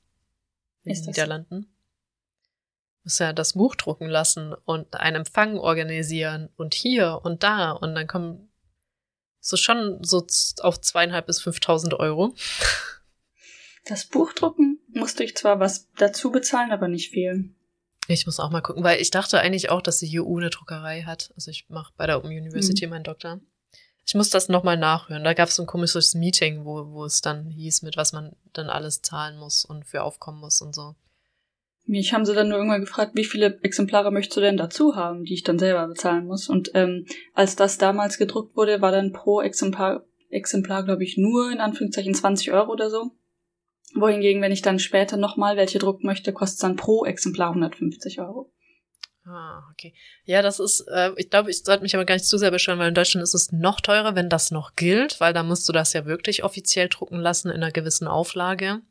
Mhm. Und ich glaube nicht, dass ich eine Auflage habe in diesem Sinne, sondern halt eine bestimmte Anzahl von Komitee XY, ne? Aber jetzt nicht. Dass das eine Mindestauflage an gedruckten Büchern sind, die dann in meinem Keller verstauben. nee, das hatten wir auch nicht. Ich glaube, ähm, offiziell die Uni druckt irgendwie so 10 oder so, oder weiß ich nicht, 15 und ich habe dann nochmal, weiß ich nicht, ein paar der 10 dazu gedruckt oder so von mir. Ja. Hatte ich dir nicht sogar eins gegeben? Nee, ich habe das PDF. Ich glaube, das wüsste ich, wenn du mir eins gegeben hättest. Hm. Hm. Hm. Hm. Ich habe noch, ich glaube noch zwei oder drei übrig. Irgendwo. Ich habe sie tatsächlich sogar in Japan inzwischen, weil ich Angst hatte, dass sie irgendwo versauern. Äh, bei meinen Eltern. Ja, Ja. das kann gut sein. Das denke ich mir aber auch mit diesen ganzen Originalen, die du behalten musst. Was ist, ne? Klopf auf Holz oder Bambus, ähm, wenn deine Bude abbrennt. Ja. Hm. Ohne Witz. Diesen die Gedankengang hatte ich schon so häufig so im Ausland Oder? sitzend, wo du deine, du, du hast so, so ein kleines, ähm, sehr heiliges Sortiment an Dokumenten, das einfach nicht verloren gehen darf. Und dann denke ich mir, so, okay, wenn meine Bude brennt, ne, und in Norwegen war das tatsächlich ein, ein Gedankengang, den ich häufig hatte, weil der ständig Feueralarm war, ne? wenn meine Bude brennt, ich, ich laufe zurück, ich greife ich greife meine Tasche und nehme diesen Shit mit, ne? Und ob mein Arm brennt, stört mich nicht. mm -mm. Keine crazy Cat Lady, sondern crazy Zertifikate Lady, ja. Aber es ja, gibt so, ich glaube, meine, meine Eltern haben so einen Container gekauft, der tatsächlich feuerfest ist für, für die wichtigsten Sachen. So ein Scheiß Smart. einfach, weißt du, so diesen Aktenkoffer, wo der, der einfach nicht kaputt geht, packen und dann so, wenn jemand diesen Koffer in den Trümmern findet, ich brauch den. Ja, genau. Wie so ein äh, Schreiber auf einem Flugzeug. ja, genau. Das war ein Leben drin. Ja. Definitiv. Ja, ähm, ist vielleicht gar nicht so blöd. Keine Ahnung, was sowas kostet, aber denke ich häufiger mal drüber nach. So alle paar Jubeljahre mal. Hm. Ja. Höchstwahrscheinlich auch irgendwie Lösungen für, aber meine Güte. Also schon allein, ne, dass du diesen Zettel wiederfindest mit und das sage ich als sehr ordnungsliebender Mensch, der alles abheftet, dieses, diesen Zettel wiederfinden, den du irgendwann mal gekriegt hast. Wusstest du damals, dass du den wieder mit einreichen musst? Nein. Siehst du? Also das ist so, ähm, klar behält man so einen Kram, aber ich kenne auch genug Leute, bei denen landet das dann direkt im Schredder oder so. Kann ich nichts mehr mit anfangen, äh, mache ich eine Kopie fertig. Ja. Ähm, ja, schwierig einfach. Ich weiß noch, in tausendmal kleinerer Form mit der Masterarbeit haben wir einen Wisch gekriegt, dass sie beantragt wurde. Dass, diesen Wisch musstest du wieder abgeben, äh? wenn du die Masterarbeit dann abgegeben hast. Und ich schwöre, die 99,95 Prozent der Leute hatten diesen Wisch halt auch einfach gar nicht mehr dann beim Wiederabgeben. Ja, ja, definitiv. Ich bin ja zum Glück auch so jemand, der einfach nichts wegschmeißt. Erstmal alles abheftet. Ja. Ähm, in, in, hier in Japan noch mehr als woanders, weil ich manchmal einfach nicht, der, nicht so sicher bin, ob die Sachen werden, also ob ich die noch brauche oder nicht, weißt. Mhm. Dann hefte ich sie erstmal ab und wenn sie dann zwei Jahre in meinem Schrank verschimmeln, dann sortiere ich sie vielleicht mal aus. Ich glaube, ich, ich könnte meine Gehaltsrechnung aus 2010 oder so vielleicht doch mal wegtun von der anderen Firma. Die nehmen echt viel Platz weg langsam. Aber ja. Ich habe auch, ähm, ich glaube, die habe ich dann doch geschreddert, aber bei meinen Eltern so ganz alte, noch auf Papier gedruckte ähm, Kontoauszüge, glaube ich, waren das. Oder Überweisungen und sowas, ne? So ganz uralte, so wirklich, wo ich 14 war. Ja. Ich hatte meine allererste Überweisung noch. Ja, das, das ist witzig, dass du das sagst. Ich habe die auch erst, glaube ich, als ich hierher gezogen bin, habe ich auch erst die wirklich von 14, 12 mit ersten Konto angefangen wegzutun und zu schreddern. Weil die waren ja noch in diesen schmalen kleinen Heften und so. Ne? Ja, ja, ja, genau. Und da habe ich auch nicht alles, aber da habe ich jetzt tatsächlich einiges vernichtet. Ja, weil das braucht man wirklich nicht. Das ist irgendwie eine nette Erinnerung, oder beziehungsweise eigentlich gar nicht mal, aber ja. yeah. Keine Story für den Podcast. ja. Gut. Die guten Kinderkontos, die mitgewachsen sind. Ich glaube, dann sind wir aber durch. Oder willst du noch abschließend was sagen zur Journey? So jetzt rückblickend. Also zeitweise schon viel Stress. Highly Skilled war, glaube ich, deutlich schlimmer nochmal, als PA hm. dann zu beantragen. Ne? ich glaube so, ja. Da erinnert mich an die Story, dass ein Original in Norwegen mit einem nicht verschlossenen Brief kam. ja. Weil der das Mensch, der es so losgeschickt hat, einfach verrafft hat, diesen Brief zuzumachen. Ja. Einfach nur so die Lasche reingedingst, ne? Also nie, nicht zugeklebt, sondern einfach so wie so ein, wie so ein Geschenkumschlag. Nicht. Oh mein Gott. Ja. Die Leute in Norwegen, die sind, die sind auch so tiefenentspannt. Das meine ich eigentlich sehr positiv, aber das kann halt manchmal backfiren. Mhm. Ja, ähm, ich glaube, stresstechnisch ähm, war ich am meisten gestresst, als halt mein Job sich ge geändert hat und ich über diesen ganzen Shit angefangen habe nachzudenken, wo es dann irgendwie, wo ich noch nicht den Überblick hatte zu wissen, okay, ich muss mich jetzt erst um das Engineer-Visum kümmern, weil am Anfang wusste ich nicht, warum mein Anwalt zu dem Zeitpunkt oder mein Agent tatsächlich, der die Verhandlungen zwischen meinem jetzigen Arbeitgeber und mir damals geführt hat, mir gesagt hat, dass mein Arbeitgeber erstmal das Engineer-Visum mit mir beantragen wird. Und ich so, nein, das möchte ich nicht, ich möchte das Highly Skilled Visum. Das braucht aber zu lange. Das Engineer-Visum ist viel schneller. Aber irgendwie war die Kommunikation so brückenhaft am Anfang über diesen Agenten, dass ich einfach vieles nicht gerafft habe. Ich war so gestresst. So gestresst. Und wusste nicht, was ich tun muss für Dinge und so. Und ich glaube, das war die schlimmste Situation, auch wenn es jetzt rückblickend eigentlich die einfachste Situation war, ne? Und dann mhm. mit ein bisschen Ruhe und mit dem Anwalt, der auch wunderschöne E-Mails, wunderschön sortierte E-Mails schreibt, ähm, dann dieses Highly Skilled Visum, beziehungsweise ja doch, das Highly Skilled Visum zu beantragen, war einfach so dermaßen, in Anführungszeichen, einfach. Es war halt verfickt viel Arbeit. Ja. Aber nicht kompliziert. Okay. I see. Also wenn man nicht weiß, was los ist, natürlich deutlich schwieriger. Ja. Ähm, und auch eine sehr interessante Anekdote. Ich bin dann ja jetzt für Permanent Residency, bin ich zum Tax Office gegangen. Das war noch, als ich am Anfang kurz alleine versucht habe, alle Dokumente zu kriegen. Und ähm, dieses Tax Office, ne, ich habe die, die Tür geöffnet quasi und habe hab das Gefühl, ich bin nach 1950 zurückverschickt worden. Also so ein relativ kleiner Raum mit einem, ähm, also du kommst da rein und dann stehst du vor so Schreibtischen quasi. Du kannst nicht weitergehen, dahinter sind nur noch Schreibtische und Ordner. Und wirklich alles voll mit Papier. Papierordnern, Papierschreibtische, Papierschreibtische, Schreibtische mit voll mit Papier. Ähm, und dann stehen da so Monitore von, keine Ahnung, 1990 für die Rechner drauf. Vielleicht hatte einer ein ThinkPad oder so. Ich weiß nicht, ob da irgendwo ein Laptop vergraben war. Also mir wurde dann mein Textdokument tatsächlich ausgedruckt. Das kam nicht aus den Ordnern. Aber was zum Henker? Das war wirklich so Zeitreise in die Vergangenheit, dieses ganze Office. Richtig staubig, dusty. Unglaublich. Willkommen in Japan. oh, muss ich jetzt, weil ich PR bin, mir eine, eine Faxmaschine anschaffen? genau. Du hättest einfach so mit dem Bild mit der PR so eine Faxmaschine noch im Hintergrund drapieren müssen, so du bist echt angekommen. Ja. Wobei in Deutschland dürften wir eigentlich gar nicht so viel lästern, weil Fax ist bei uns halt auch noch existent. Nicht so häufig, aber gibt's halt auch noch, ne? Ja. Ganz ehrlich, ich habe auch persönlich gar nichts gegen Fax. aber naja. Ja, das ist richtig. Ich eigentlich auch nicht zu sehr. Ich habe schon ewig nicht mehr gefaxt, allerdings. E-Mail ist halt dann doch bequemer. Vor allem, wenn es halt schon von Anfang an digital ist und war so. Ich glaube, ich habe in meinem Leben offiziell noch nie was gefaxt. Echt? Oh, okay, doch, das hatte ich schon. Ich habe mal, ich weiß damals, als mein Vater noch ein Geschäft hatte, der hatte ein Faxgerät. Und da habe ich mal aus Spaß was gefaxt. That's about it. Was ich immer sehr anstrengend fand, wenn das Telefon klingelt und du rangehst und dann halt dieses Fax dran ist, ne? Tüdelü, tü, tüdelü, tüdelü. Und dann musstest du ganz schnell wieder auflegen. Ja, damit das Fax das rangehen kann. Ja, Gu- gute alte Zeiten. Oder wo das Internet und ähm, das Telefon noch die den gleichen Anschluss hatte.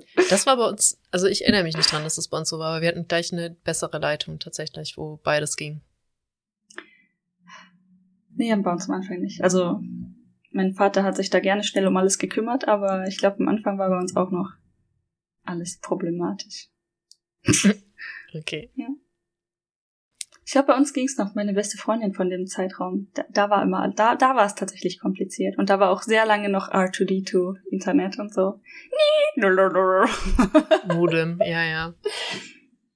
Also so Modem erinnere ich mich kaum noch, hatten wir auch, aber ich glaube, selbst da hatten wir das parallel, einmal Telefon und einmal Internet. Gut, Ich äh, mit dieser ich seh die Zeitreise. Flashbacks.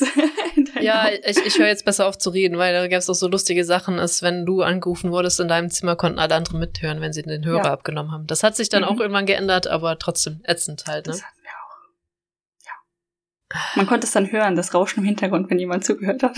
Ja, genau, und das Klick. Ja. Gut, Okay. lass uns schlafen. Das ist jetzt genug Ablenkung. Ich schaff's auch nicht mehr, das jetzt auf Japan zurückzumappen. Faxgerät, alles toll. Ich, ich glaube, es wird Zeit fürs Bett. Klingt super. Gut.